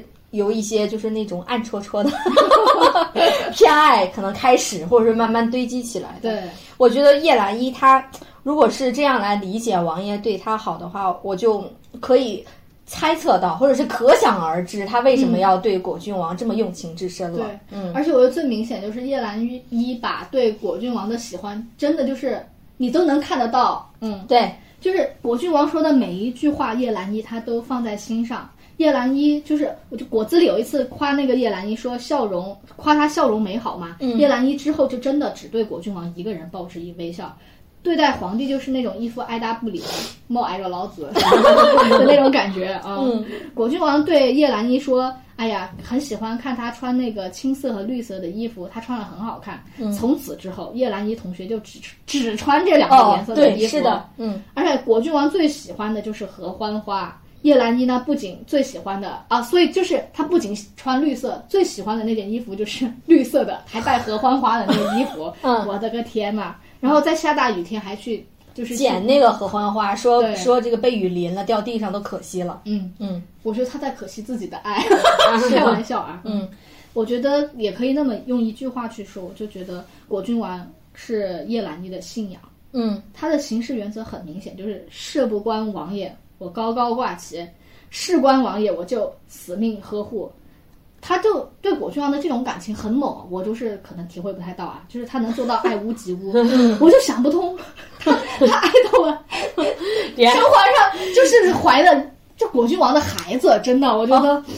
太高了。我觉得这就是他跟甄嬛后期能够那个友谊牢固不破一个很重大的原因。我觉得还有一个重大的原因就是他们两个都是喜欢果郡王的女人，对对皇上是果郡王的仇人，对他是杀他嘛？不是，不是他的仇人，皇上是杀了果郡王的人，对，所以他和甄嬛都会觉得皇上是他们的仇人。嗯，也就能联手了哈。对，是的，嗯 那那那那，你觉得果郡就叶澜依对果郡王爱的很深嘛？对，那你那你果果郡王对他又是一种什么样的这种情感？你觉得？嗯，我可能说的不够特别准确，就是我自己理解，我就觉得果郡王其实对叶澜依没有太强烈的男女之 情。兄弟之情是吧 ？lover 之情，兄弟。 Hey bro，一起来遛马 呀！我觉得就是很明显的一点就是。他明明说人家叶澜依很惊艳，但是他在宫中和叶澜依擦肩而过 时时候，他对叶澜依视而不 见。这个男人啊，可能也没有那么惊艳吧。可能是是不是近视啊瞎 呀、啊，而且是叶澜依教主的果郡王啊 嗯啊。，那就是说明叶澜依在意果郡王比果郡王在意叶澜依多得多。对，这个解读满分哈，嗯啊，然后这个就过了啊。下一个我觉得就是叶澜依，这个就过了，感觉原来特别像一个教 授在给我们讲课。然后叶澜依就是也是果郡王十分信任的人吧，嗯嗯就是我之前不是讲嘛，果郡王就会常常去叶澜啊，就是去圆明园看叶澜依，然后不轻易示人的珊瑚手串也会跟叶澜依说，也会，我觉得这就意味着他俩肯定沟通过很多这个心底的什么秘密啊， 对对对对对啊，嗯，然后，之所以果郡王怎么说呢？不仅是觉得他是他的救命恩人，他让他有信任感，更多的是我我我觉得其实果郡王还是能察觉到一点叶澜依对他的这个心思的。嗯，嗯，那刚刚圆圆你聊了这么多，嗯你觉得，嗯，就像叶澜依对于果郡王的这种浓烈的爱，嗯，你你你你如果是要总结的话，会怎么总结叶澜依的爱情观呢？嗯，我是觉得他的爱情观很明显就两点啊，一个点就是我觉得在我看来啊，就是他的爱太过偏激了，就是一个很容易走极端的人，这、是他的第一点。就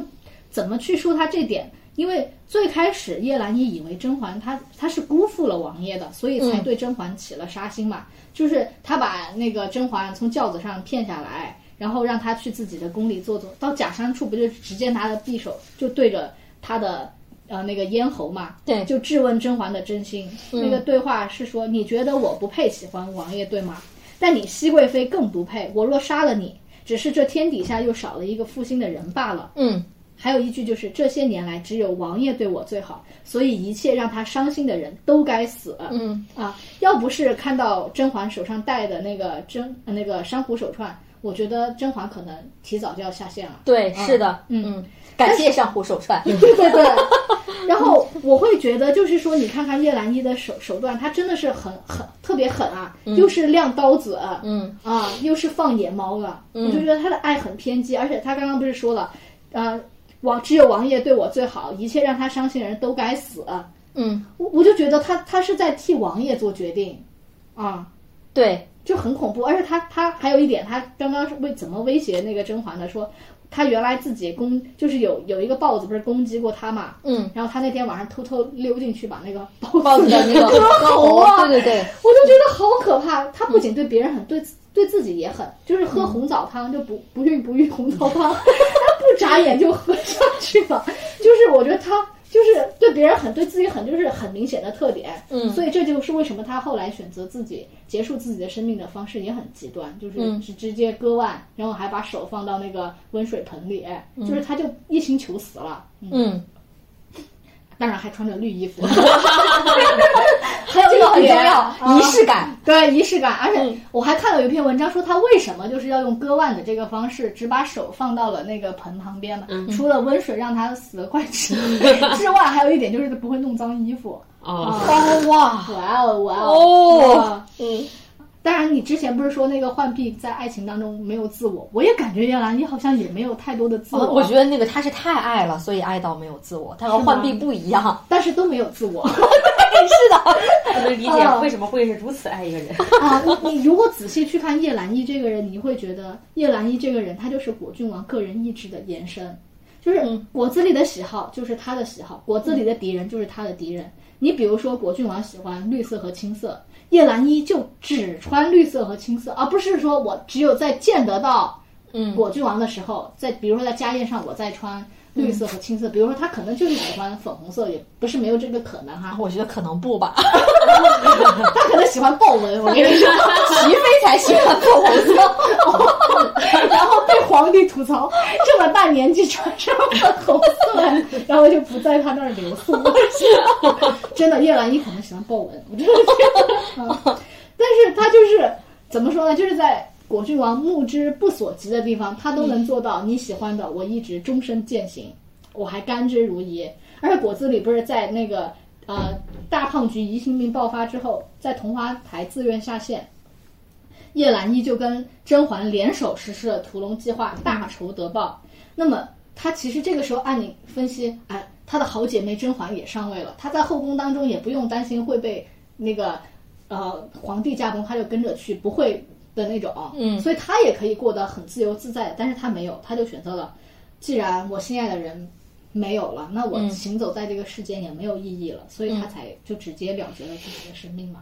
我就觉得叶澜依本身她个人的悲剧和不仅是果子狸确实对她很好，甚至有一丢丢 PUA，我觉得 啊，不要这样说我的果子狸。要不然为什么跟她一起一同就是回忆她救过她的那个，还要再 Q 一遍？然后王爷的话说让我好好活，我就一定要活下去，多少有一丢丢的，我是觉得。但是她的个人悲剧还是跟她性格有关，过于偏激造成的，又失去了自我。嗯，但是我觉得我跟圆圆有的时候会会不太一样，就是对于叶澜依的看法。嗯我先不说我对叶澜依什么看法啊，但是我总体来看，我这个人还是喜欢叶澜依 的，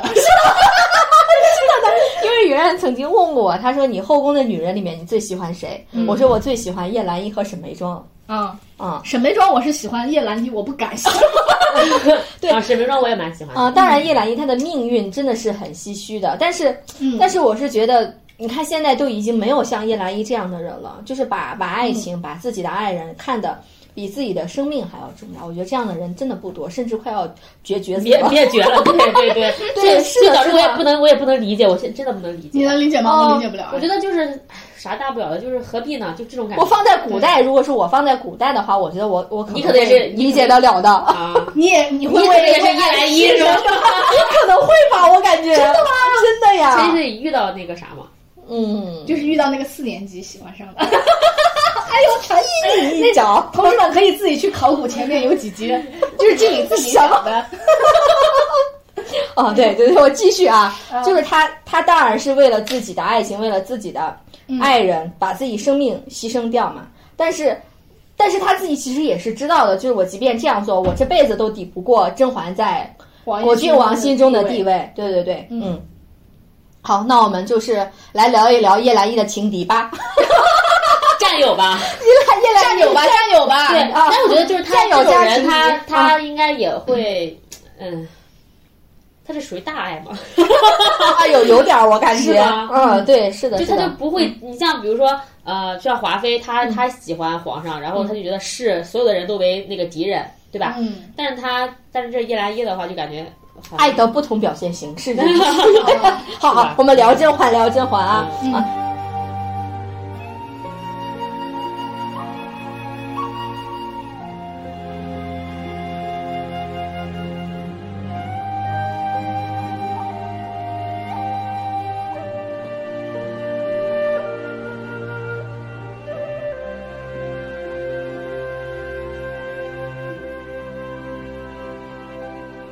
小小，那那我想问你一下，你觉得剧中的甄嬛在你的眼里是属于一个什么样的人？你先说一下她的性格，你感觉是啥样的人？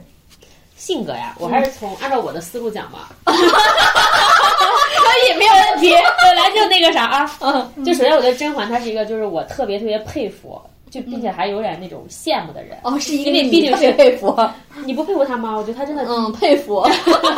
不羡慕羡慕她吗？ 嗯，还 行吧。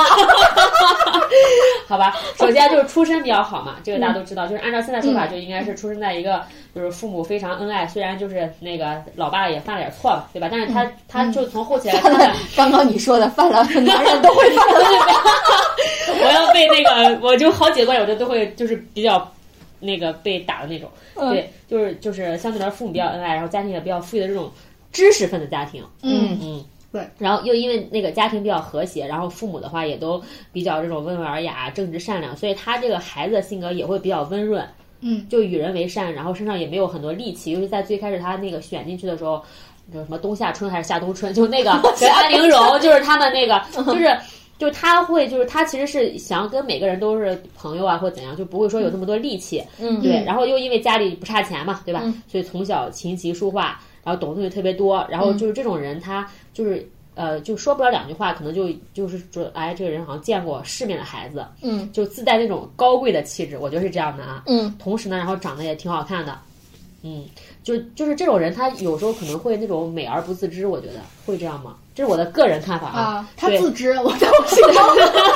得他自知，而且他还老说不要以色示人。 啊，嗯，他是啊，对，他是对自己的色有自信的。但他并不会对说呃，就是说这就是我的一个什么天大的优势是这样的，啊这个对倒是吧，嗯，嗯，就就这种人就会呃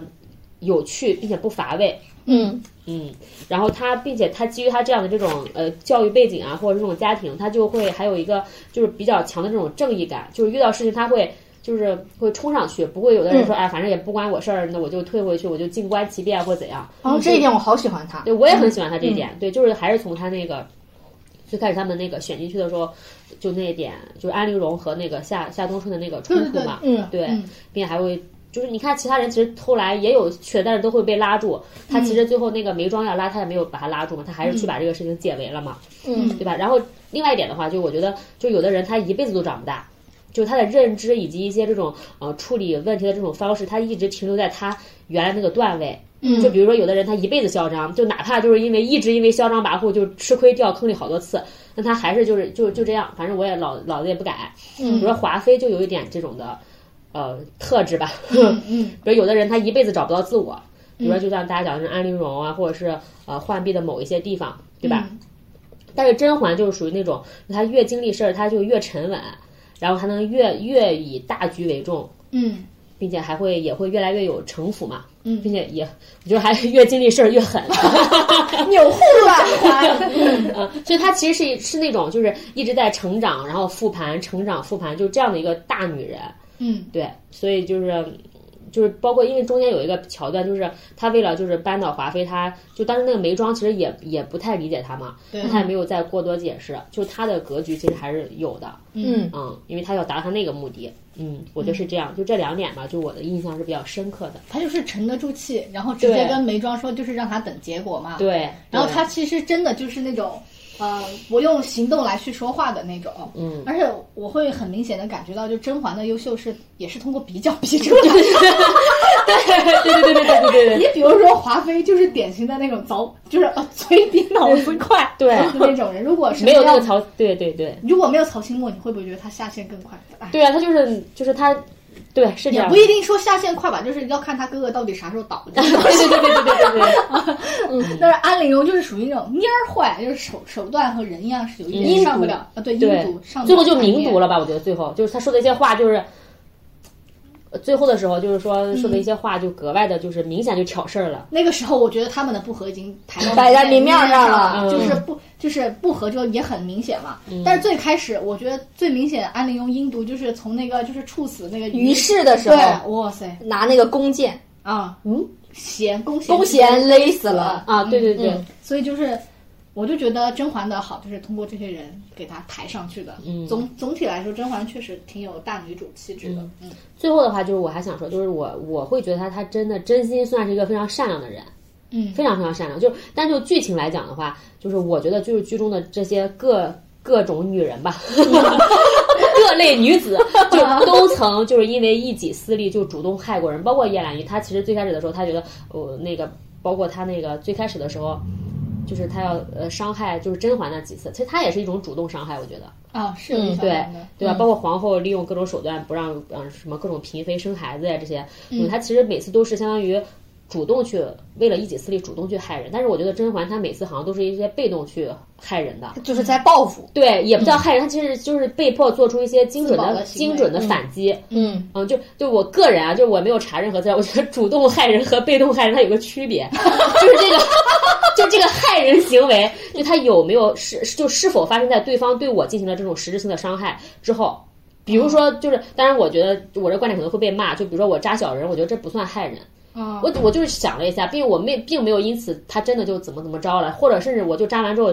可能也没有实际执行，然后也没有然后了，嗯对吧？但是但是啊就比如说，但是你为了害我，你给我吃的东西里边动手脚了，我也就是说那个就主动把我伤害了，那我再就是害你，再反过来以牙还牙，我觉得这就属于我的被动反击了。嗯嗯，所以说细数很多这种事件，我觉得真的甄嬛她是前期、后期、中期都是一个非常善良的人。嗯，对，一直是在被动应战，但是都干得很漂亮。 感 觉听了档法制在线节目，自我分析可能会被骂，因为扎小人我面感觉吧。我感觉小其实是挺喜欢甄嬛的，嗯我，说了，我这你个跟他是有一点像的，这我个说了吗？我前面说 了，佩服加羡慕嘛。 对，然后你那是件事儿我一般就是嬛嬛，我是感觉刚开始我 我我刚开始看前几遍的时候，我也是很喜欢甄嬛的。啊嗯当然，我觉得当时我喜欢甄嬛有很多都是因为她是这个剧的大女主嗯的这个滤镜在的。但是我越往后看，我会觉得哦，甄嬛她就。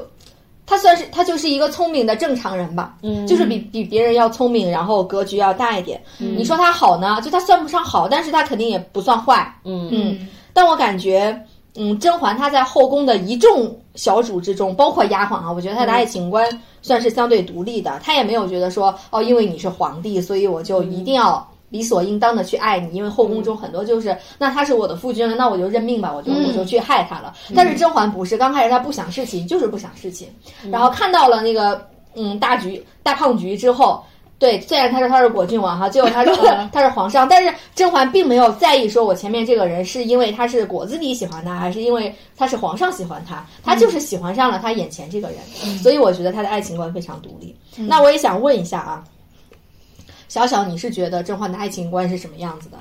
嗯，就是我觉得他的爱情观其实跟叶澜依有一点点像，但就是没有他那么那么极端。嗯他俩包括最后能成为，就是还是同盟友也好，或怎么着，就是人和人他之间他吸引肯定是有，就是彼此比较欣赏的地方，或者比较相同的地方。就比如我很讨厌你，我咱俩再有一个共同目标，我可能也不会跟你合作的。嗯，可是咱俩我哎我还喜欢你的性格，或你很喜欢我，就是是这样。所以他跟叶澜依其实有点像。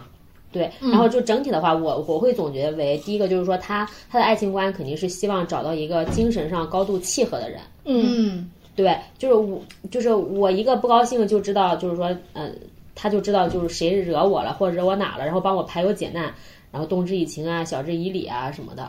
对，当然这个就是相当难了，毕竟就是男人女人脑回路不一样，但他的那个嗯就出发点肯定是这样的。然后第二的话，就是最好能找一个人，就是从一而终，嗯叫什么愿得一人心，什么白白首首不不相离。 离嗯但但当然，就是如果真的就是伤心透透了，也可以换人，就这 样也可以换人。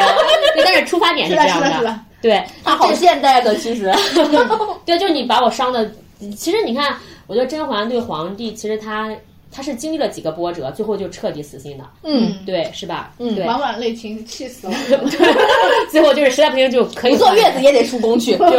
对，如果真的不行，就是可以换人。嗯，但叶澜依可能就是我至死不换人，当然他也没伤，当然那个果郡王也没有伤他。嗯，快快快了， 对，当然就是因为这个还有一个梗啊，就是我跟我老公，因为我我老公也看过《甄嬛传》嘛，然后我还跟他，因为我觉得可能就是就是每个人，我想接受一点不同的这种观点嘛，然后我问他就是爱情呃甄嬛的爱情观是什么是什么，然后我就把我的一二两点给他说了嘛，嗯，然后我说你觉得呢？然后他说，嗯、甄嬛就是 跟你说的是一样的， 就这一看就是真的是你确定你老公不是在应付你吗？话题终结者 是这样的，就是咔咔把天聊死了。但是我后来真的是反思了，就是我觉得他的爱情观基本上就这两点，嗯，是这样的。嗯，我我先插一段你先生那个话题，你说他把天儿聊死了，说我跟你一样，就快速终结话题。嗯你先生不是一个人在战斗，我 先生也一样。每次都你也这样是吧？对啊，我我不是说我前段时间去面试嘛，嗯然后在线面试的时候，就是对方那个面试的人问了我一个问题， 嗯嗯哎呀，真的是我不太会啊，这种 题答不上来。啊然后我就就是硬答，你知道，不太会答也硬答，逼着自己答完了。嗯然后答完面试完之后，我就感觉啊，有一些就是可能没有面的特别好，啊尤其是在这个问题上，这个小坎儿就没有翻过去。嗯我就想找我先生聊一聊，就是意图是让他安慰谈我一对下，对对主要是安慰啊主要是安慰。我也不需要他复盘，因为那个嗯问题他也不会。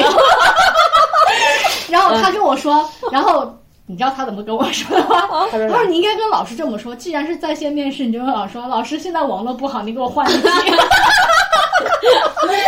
完了，包括张着嘴不讲话 是吧？对啊，不过我扯回来啊，我们接着说嗯甄嬛的爱情观。嗯，就我想了一下，后来我就想了，就是甄嬛的爱情观的确是可以用我刚才的两条就是来总结。另外，我还想说一下，就是就是一和二之间的关系，就是我刚才说的一的话，就是说呃精神上高度契对精神合，上高度契合，然后第二的话就是希望能够从一而从终一。而终是这样的。但是呢，就是一和二它之间的，就是就是我觉得就是比如说平常百分之八十的时间都很好，都很契合，嗯然后也深得彼此之心。但是有百分之二十的，如果是在一些大问题上不能共情的话，其实也是非常容易出现问题的。嗯，嗯，嗯，并且问题越来越大，那就离差不多换人也不远了， 就是这种，对，嗯对，就是比如说甄嬛最开始她并不是想嫁给皇上嘛，但是后来发现其实好像这人也还行，然后就说那就，我觉得是这我样觉得的，不就是止还 行，非常行吧，四完了。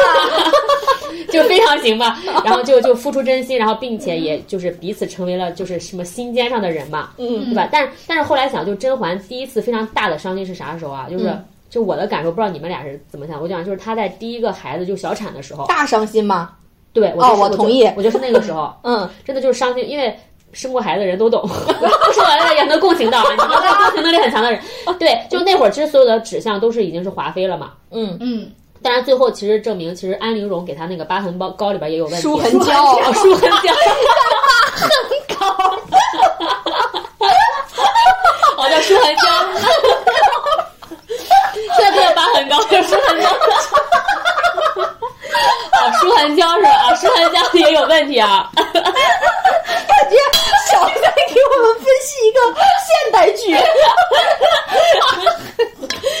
并且就是就是那那时的那个场景的话，就是我自己就觉得应该当场就应该把那个华妃弄死，因为毕竟弄死一个孩子嘛，对吧？嗯嗯但是这皇上并没有，他只是说嬛嬛你要相信我呀，我一定会还你个公道啊什么的。就那会儿，其实甄嬛的眼神已经是非常非常绝望了。嗯就我觉得那那个他们一次非常非常大的裂痕，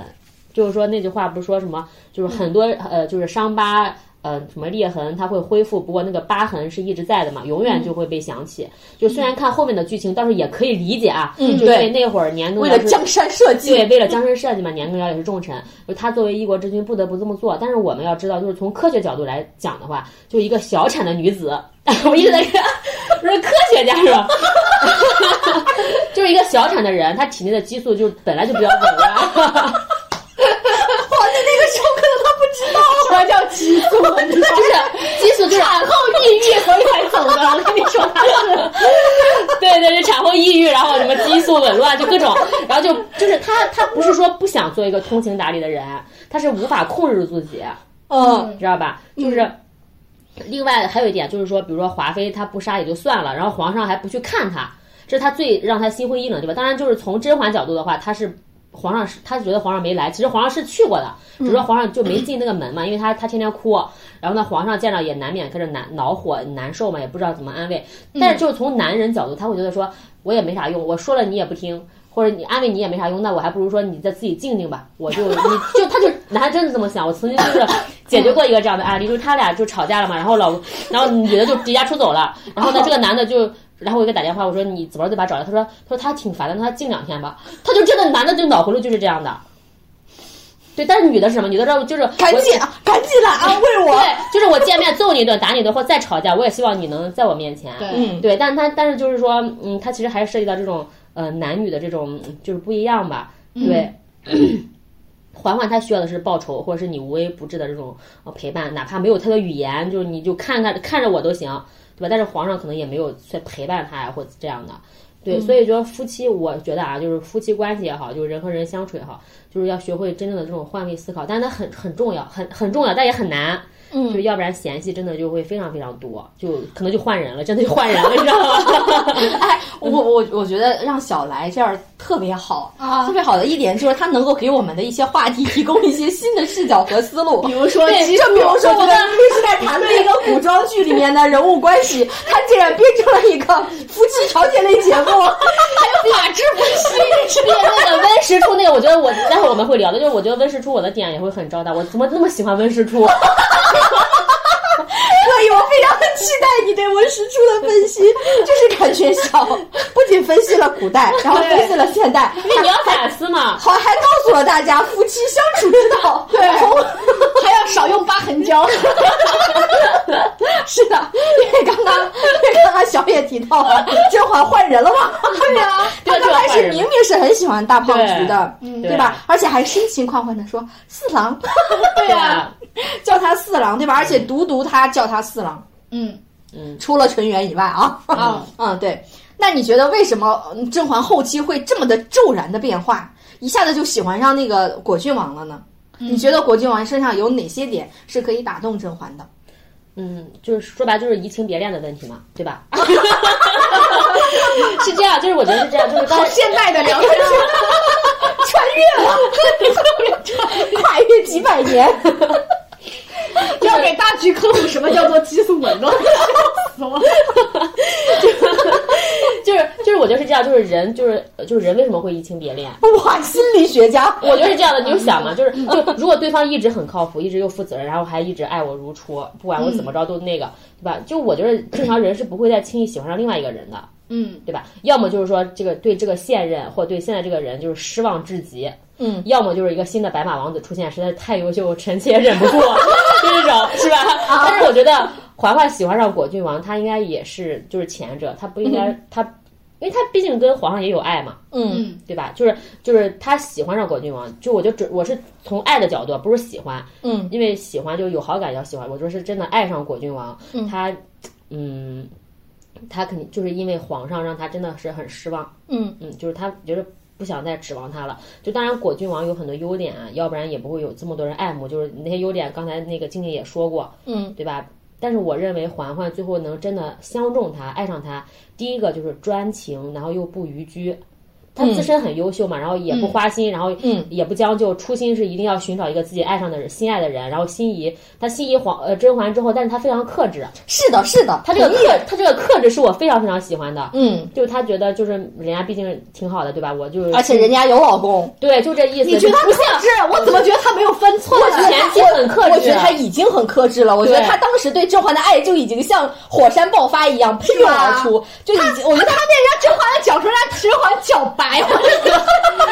那会儿是属于那会儿哎啊我觉得那会儿还没有明确对他的哎爱，有点就说人调家侃脚白了， 那会儿就跟调侃浣碧一样，说啊我也哎觉得这么调侃好看的一个就是女调子侃，嗯就是玩儿，就是那会儿。但是她后期的话，她的她开始真的就是呃喜欢上她，其实也还是包括她去那个凌云峰，然后自己，然后甄嬛那个发烧，然后她脱了衣服去雪地，把自己弄冰凉，然后再给她呃降温嘛。就那会儿，其实我觉得还是挺克制的。你是说他其实是有趁人之危的可能性的，是吗？对，包括她嗯那会儿，她好像是就是我的那个那个线，可能我我觉得是这样，就她那会儿。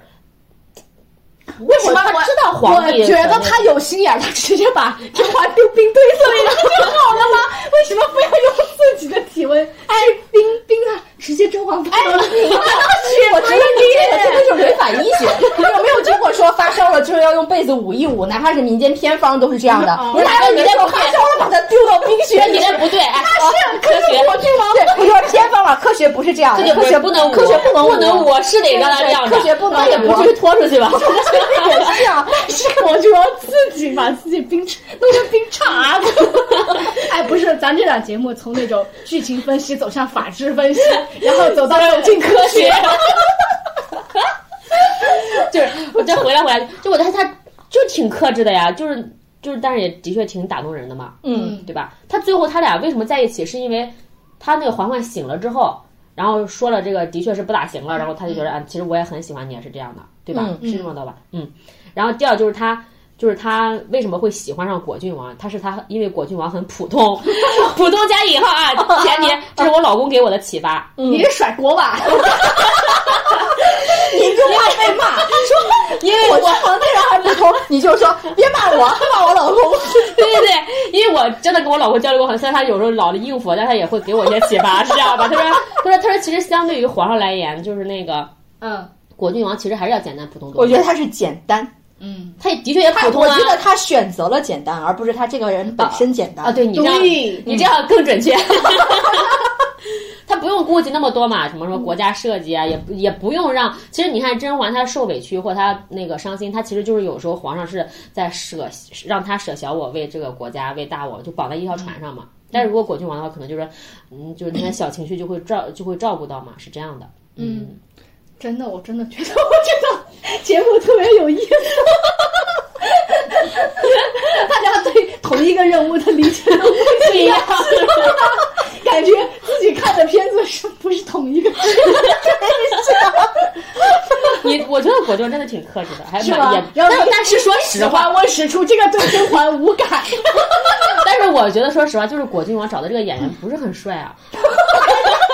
为什么要攻击演员？啊，回来回来回来回来，我觉得还行哎我。也觉得还行。那就我的审美也不太一样，你知道？就我之之前我你跟就喜 我欢掌纹使出那样，我真的是想在逛，就是我跟静姐不是有大我还说 你技术，你这怎么回事？你这一 次，就是我觉得我的审国美郡王长得也不好看，温实初长得也不好看。那我就喜欢温实初，他就会这么说。只只说他那个就是果郡王这个就是这个演员，就是他嗯，就是有点太，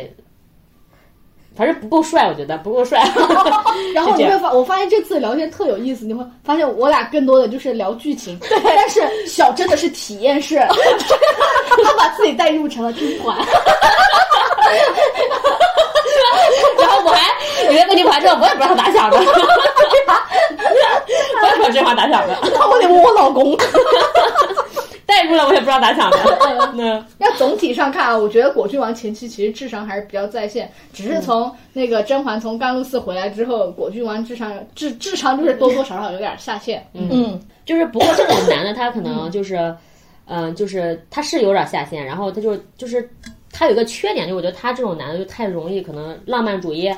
嗯就有一个细节啊，我反正我是快被气死了，不知道你们怎么想。就是当时嬛嬛不是在皇上面前要把那个浣碧说那个他俩他跟果郡王已经心仪很久了，然后让他俩结婚吧，然后还给他什么测个福晋还是福晋还是怎么着，就这意思。然后他就是说他们俩喜欢很久了，但是结果果郡王说自己就是说自己多年前曾经遇到过一个女子，早就认定那个女子是他唯一的妻子了。 嗯，然后呢，就无奈嘛，然后就是甄嬛就是只能说，那就让他做他的那个侧福晋是吧？ 嗯，对，但是我觉得这个人是要找死吗？真的，并且还要拉着嬛嬛一起死。我就想那会儿到底有没有智商啊？你知道吧？然后本来就因为皇上本来就怀疑他们俩嘛，然后最后有个镜头就是，然后皇呃甄嬛回到座位上，先敬了皇上一杯酒。然后他自己又喝了一杯，然后那个表情、那个神态，我的解读是要被气死了。我觉得但是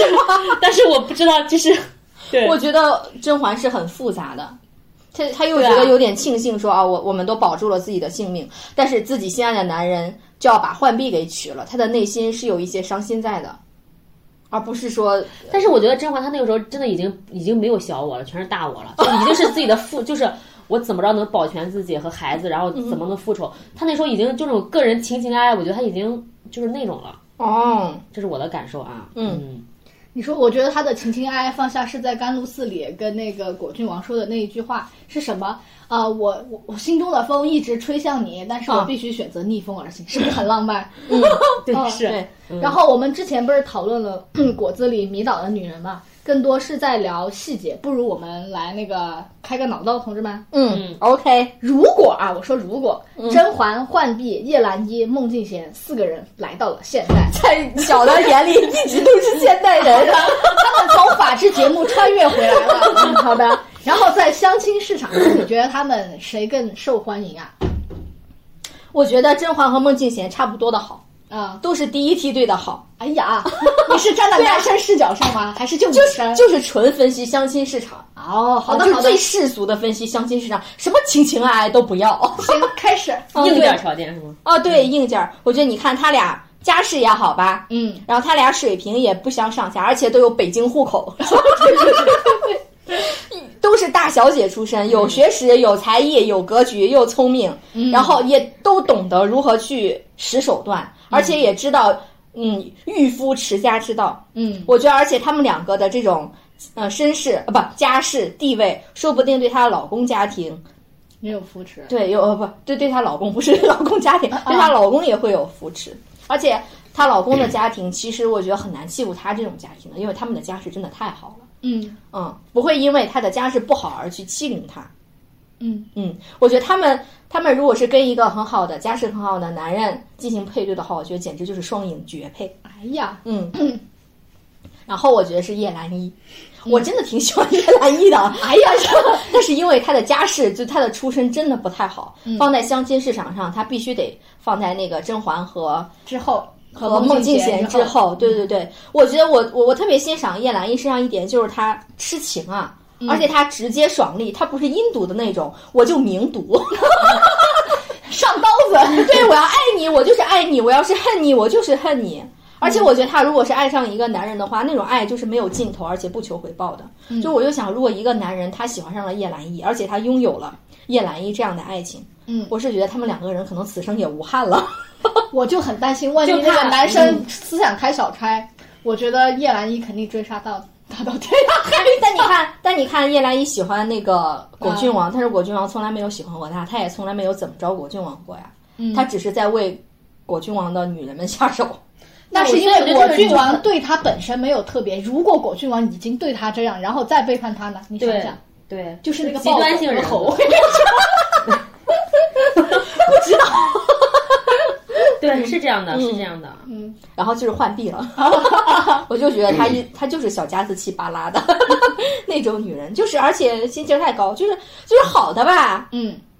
别人看不上她的，嗯然后给她介绍个不好的吧，她又看不上人家。嗯，但是我觉得浣碧可以独美， 毕竟是到现在了，没有合适的我就一个人过不行嘛，对吧？嗯，我就觉得如果她能够真正的充盈自己，她以后过得不一定不幸福。你就让人家万年单身是吧？ 如果她愿意的 话，就我觉得是这样，就是就是咱刚说的这四个人，我觉得就是门当户对嘛，其实其实还都挺有市场的，就是 就是啥人配啥人是吧？王八看绿豆对眼儿。对对对对对，是这样的。但如果是非得按照这种，就是像静静讲的，就是按照这个这种常规的这种呃来排序的话，就按照这种受欢迎程度，我自己也觉得说甄嬛可能是更受关注的那个，嗯就是知书达理啊，什么情商智商都在线，然后也与人为善。她最有最好的一点，我觉得她能盘活就是身边的资源和关系，天哪，太商业 了，太 商业在外女主剧本，就是在外就可以驰骋职场，然后在家呢也能把家里的井井有条，同时呢家世也很好嘛，也不缺爱慕者，然后老公可能还会时时充满危机 感，最主要的是要让老公充满危对机感。对，然后把自己捧在手心上。嗯，对。那既然我们已经开始开脑洞了，那我们不如再开的大一点。嗯，说如果是甄嬛、浣碧、叶澜依、孟静娴他们来到现代的话，还会被果郡王迷倒吗？那他们的人生会不会有新的可能性呢？就我觉得是这样，就是美男子嘛，就是谁不爱呢，是 吧？我也我都爱了，你不是爱我使出吗？是吧？也爱他一些了 啊，我是见异思迁容易。然后就是重点说，还是重点说在甄嬛，就是我觉得她，因为咱们的问题是说，就是回到这个来到这个现在的这个时候，会不会有什么啊、呃新的可能性嘛？就是她那会儿是在封建王朝嘛，就是如果甄嬛和果郡王真的私奔了，那真的就是。惶惶不得终日，对吧？皇上肯定满世界追追捕，然后活要见人，嗯死要见尸，顺顺便还得把九族给株连了，所以他们选择在一起的代价是非常大的，对吧？但如果放在现在的话，大不了就携家带口，换个城市继续该干啥干啥呗，嗯，对吧？开启人生新篇章，甚至就是我觉得现在这种人的这种想法，就我不换城市都行，嗯，对吧？因为法律也很健 全嘛，离只要婚不只要不在一个小区上下流就行了。 那也不一定，你知道吗？就是就是离婚结婚都自由嘛，嗯就是他会就是我觉得，所以说他如果在现在，可能会让他们会更加勇敢一点，嗯，就会更勇敢，嗯。既然你说到甄嬛了，我也脑补一个。原来之前那个封，你刚刚讲那个什么封建王朝，因为大家妹子都是属于皇帝一个人。如果大家有了自由选择权，然后也可以自由恋爱，我嗯觉得事情可能也会有一些变化嘛。比如说你说后期钮祜禄甄嬛，我觉得她跟那个大胖菊可能就是某个公司上市公司 CEO，他俩结合可能、有可能啊，他俩可能会选择一种开放式婚姻，也、也也不是没有可能哦。嗯，就是事业上他俩肯定就是旗鼓相当，也可以为对方事业上产生助力嘛。然后他俩其实都是对感情有比较高需求的人，嗯，我觉得是、啊。然后，但是彼此又没有办法在情感上满足，嗯啊、大局真的就是那种见一个爱一个，啥都没忌口的啊。并且甄到嬛了后期，啊，对。然后甄嬛本身她自己对情感上也是有需求，最对开始入宫前是对对对对对愿得一一一心人还是一对人心，白首不相离的那对种。就是我觉得甄嬛和大菊在情感上可能在这方面是不太匹配，但是他俩如果足够强的话，开放式婚姻也未尝不可。嗯嗯。然后再聊一聊叶澜依，叶澜依是爱的太偏激。我讲，如果我是男生哈，嗯我就感觉他是那种一旦提分手了，就可能家还没有提分手就家暴我，对 然后还有可能追杀我。对，但是谈恋爱时候，他可能会给我很有压力，但嗯是她长得那么美，热依扎眼那个是带出去太有面子了。然后我可能会跟她谈恋爱吧，嗯，但是也会害怕她分手之后很难分的那种。 这种偏激的人是挺危险的。嗯，嗯，那我想问一下，就来到现在的话，这四个女人她们各自的需求和性格都变了吗？这个问 你， 我是就觉得，如果这个没有设定的话，其实很难说。嗯嗯，我我感觉，嗯，甄嬛吧，我觉得甄嬛可能会继续喜欢果郡王的。嗯嗯，因为果郡王他确实是把所有的爱与痴都给了甄嬛，而且他从始至终都只爱甄嬛一个人。哦，嗯，所以我是觉得甄嬛是有可能会继续再爱他的。嗯嗯，但是其他女孩儿其实我觉得就不一定了，我觉得就就得看她们， 她们怎么去理解果子狸那种无意中的中央空调式的行为了。嗯如果这个女孩儿她特别讨厌中央空调的男生，她应该就不会选国君你王。觉得甄嬛在意她中央空调吗？他只要爱我，最爱我我觉就行得 了不是吧？我说的这个什么？我说的这这样我就行了个，你我说的这个中央空调就是属于我们现在特别反感的那种中央空调，但是但但是我觉得国君王没有但是我觉到得没有到没有中央空调到嗯的程度，他其他人只知道比较有礼貌或者 比较比较会聊天，但他并不对会发我也现，觉得他比并较不会会他聊就天对对他嗯媳妇儿也好，然后可能外面还三妻四妾的也乱搞，那那种叫中央空调吧？但是我觉得国君王确实是有一个 bug 在的，就是他的心里永远是有甄嬛在的。嗯嗯，就是如果如果那个女孩儿她她特别在意果郡王心里有一个很重要的女生，哦而且那个女生是可以被他称之为唯一妻子的女生，而且那个人还不是自己。 这不就跟大橘老大成为皇后一样 吗？我觉得那个女孩儿如果她有她自己的骄傲的话，就不会不去会嗯选择果郡王，对吧？那你说谁还没有过骄傲了，对 不对？那谁还不愿意做自己老公心中最爱的女人了，对吧？嗯如果是我，我知道我我的老公心中有一个前女友，更重要的人，我就不会嫁给他，嗯，嗯，对吧？有我就觉得你说干嘛这这年年头头谁？谁没有个前女友、前男 友？ 但是他不会，但是他不会像果子狸那种就认死理儿的那种哦，他就是我这辈子唯一认定的妻子，其他人都不 是。我觉得我遇到这样的人，我也不会。哦嗯，对，因为你会很痛苦嘛，在里头。对啊，而且就是我觉得女性嘛，咱自己也很有魅力啊，为什么要非得在这一棵歪脖树上吊死呢？对吧？ 对，虽然果子狸真的还蛮优秀啊，各种，但是它就是 bug，它就是歪脖。 当然了，我是很希望，就是这些女性她们有新的可能性哦。但是，但是我觉得反过来说，有的时候爱情就是这么奇妙，嗯缘分就是这么妙不可言。他如果两个人彼此都是遇到的真爱的话，我觉得可能这两个人就是愿意三生三世都愿意待在一块儿。十里桃花都开了。 对，是的。所以我觉得他们做任何一个选择，可能都是一个好的、适合他们的选择。 嗯，嗯，那聊的也差不多了，就是补充一点场外信息，因为这一期的题目是我提议 的，原来以为不会太 难，没想到从选题开始就很 难。 你给自己挖了个坑，是对吧？啊，然后我就是想着，毕竟《甄嬛传》大家都看过嘛，嗯没有想到，就是 我难度还是有的，就是嗯比想象中的要难嘛。嗯对就光是的扒拉因为剧是情，对，因为我觉得有一些细节是会忘掉的。嗯，嗯你知道那天啊我想，哎，七十集了，马上完了。我说怎么成七十五集了？ 感觉哎，马上还有一集，完了完了。我说好像不太对，然后一看啊七十五集还是七十六集？七十六集，啊，对，我说怎么就成七十好几集了？ 就感觉这个剧一辈子都上不完。怎么还没完？还没完？啊真的是，我就感觉真的是大家看过最累的一次了，真的是的。嗯看看看《甄嬛传》的快感都没有啊了， 我觉得永远都是在看《甄嬛传》最好的时候，就是在在没有提到这个选题的时候。对对。然后以后看甄嬛都觉得好累 啊。不过按静静话就说自己选的题，跪着也要弄完。对，是的。对，是 的，哎呀，不过我觉得这一期比我想象中的要聊的好得多得多。嗯，你看你以前是怎么想象我的？想象就是可能就卡在剧情里，要要有好多每个人话都小少指你看那剧情是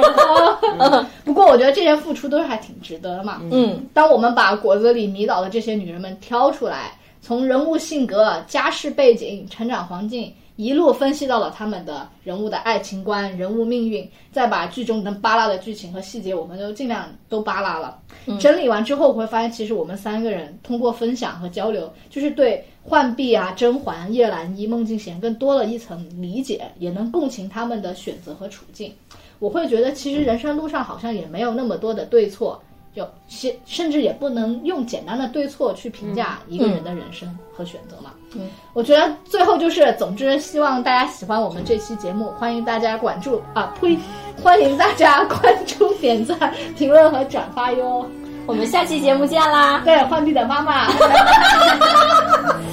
拜拜，拜拜。手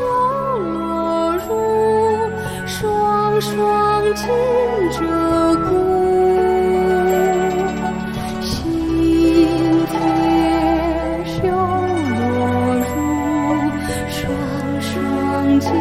着鼓，双双紧着鼓。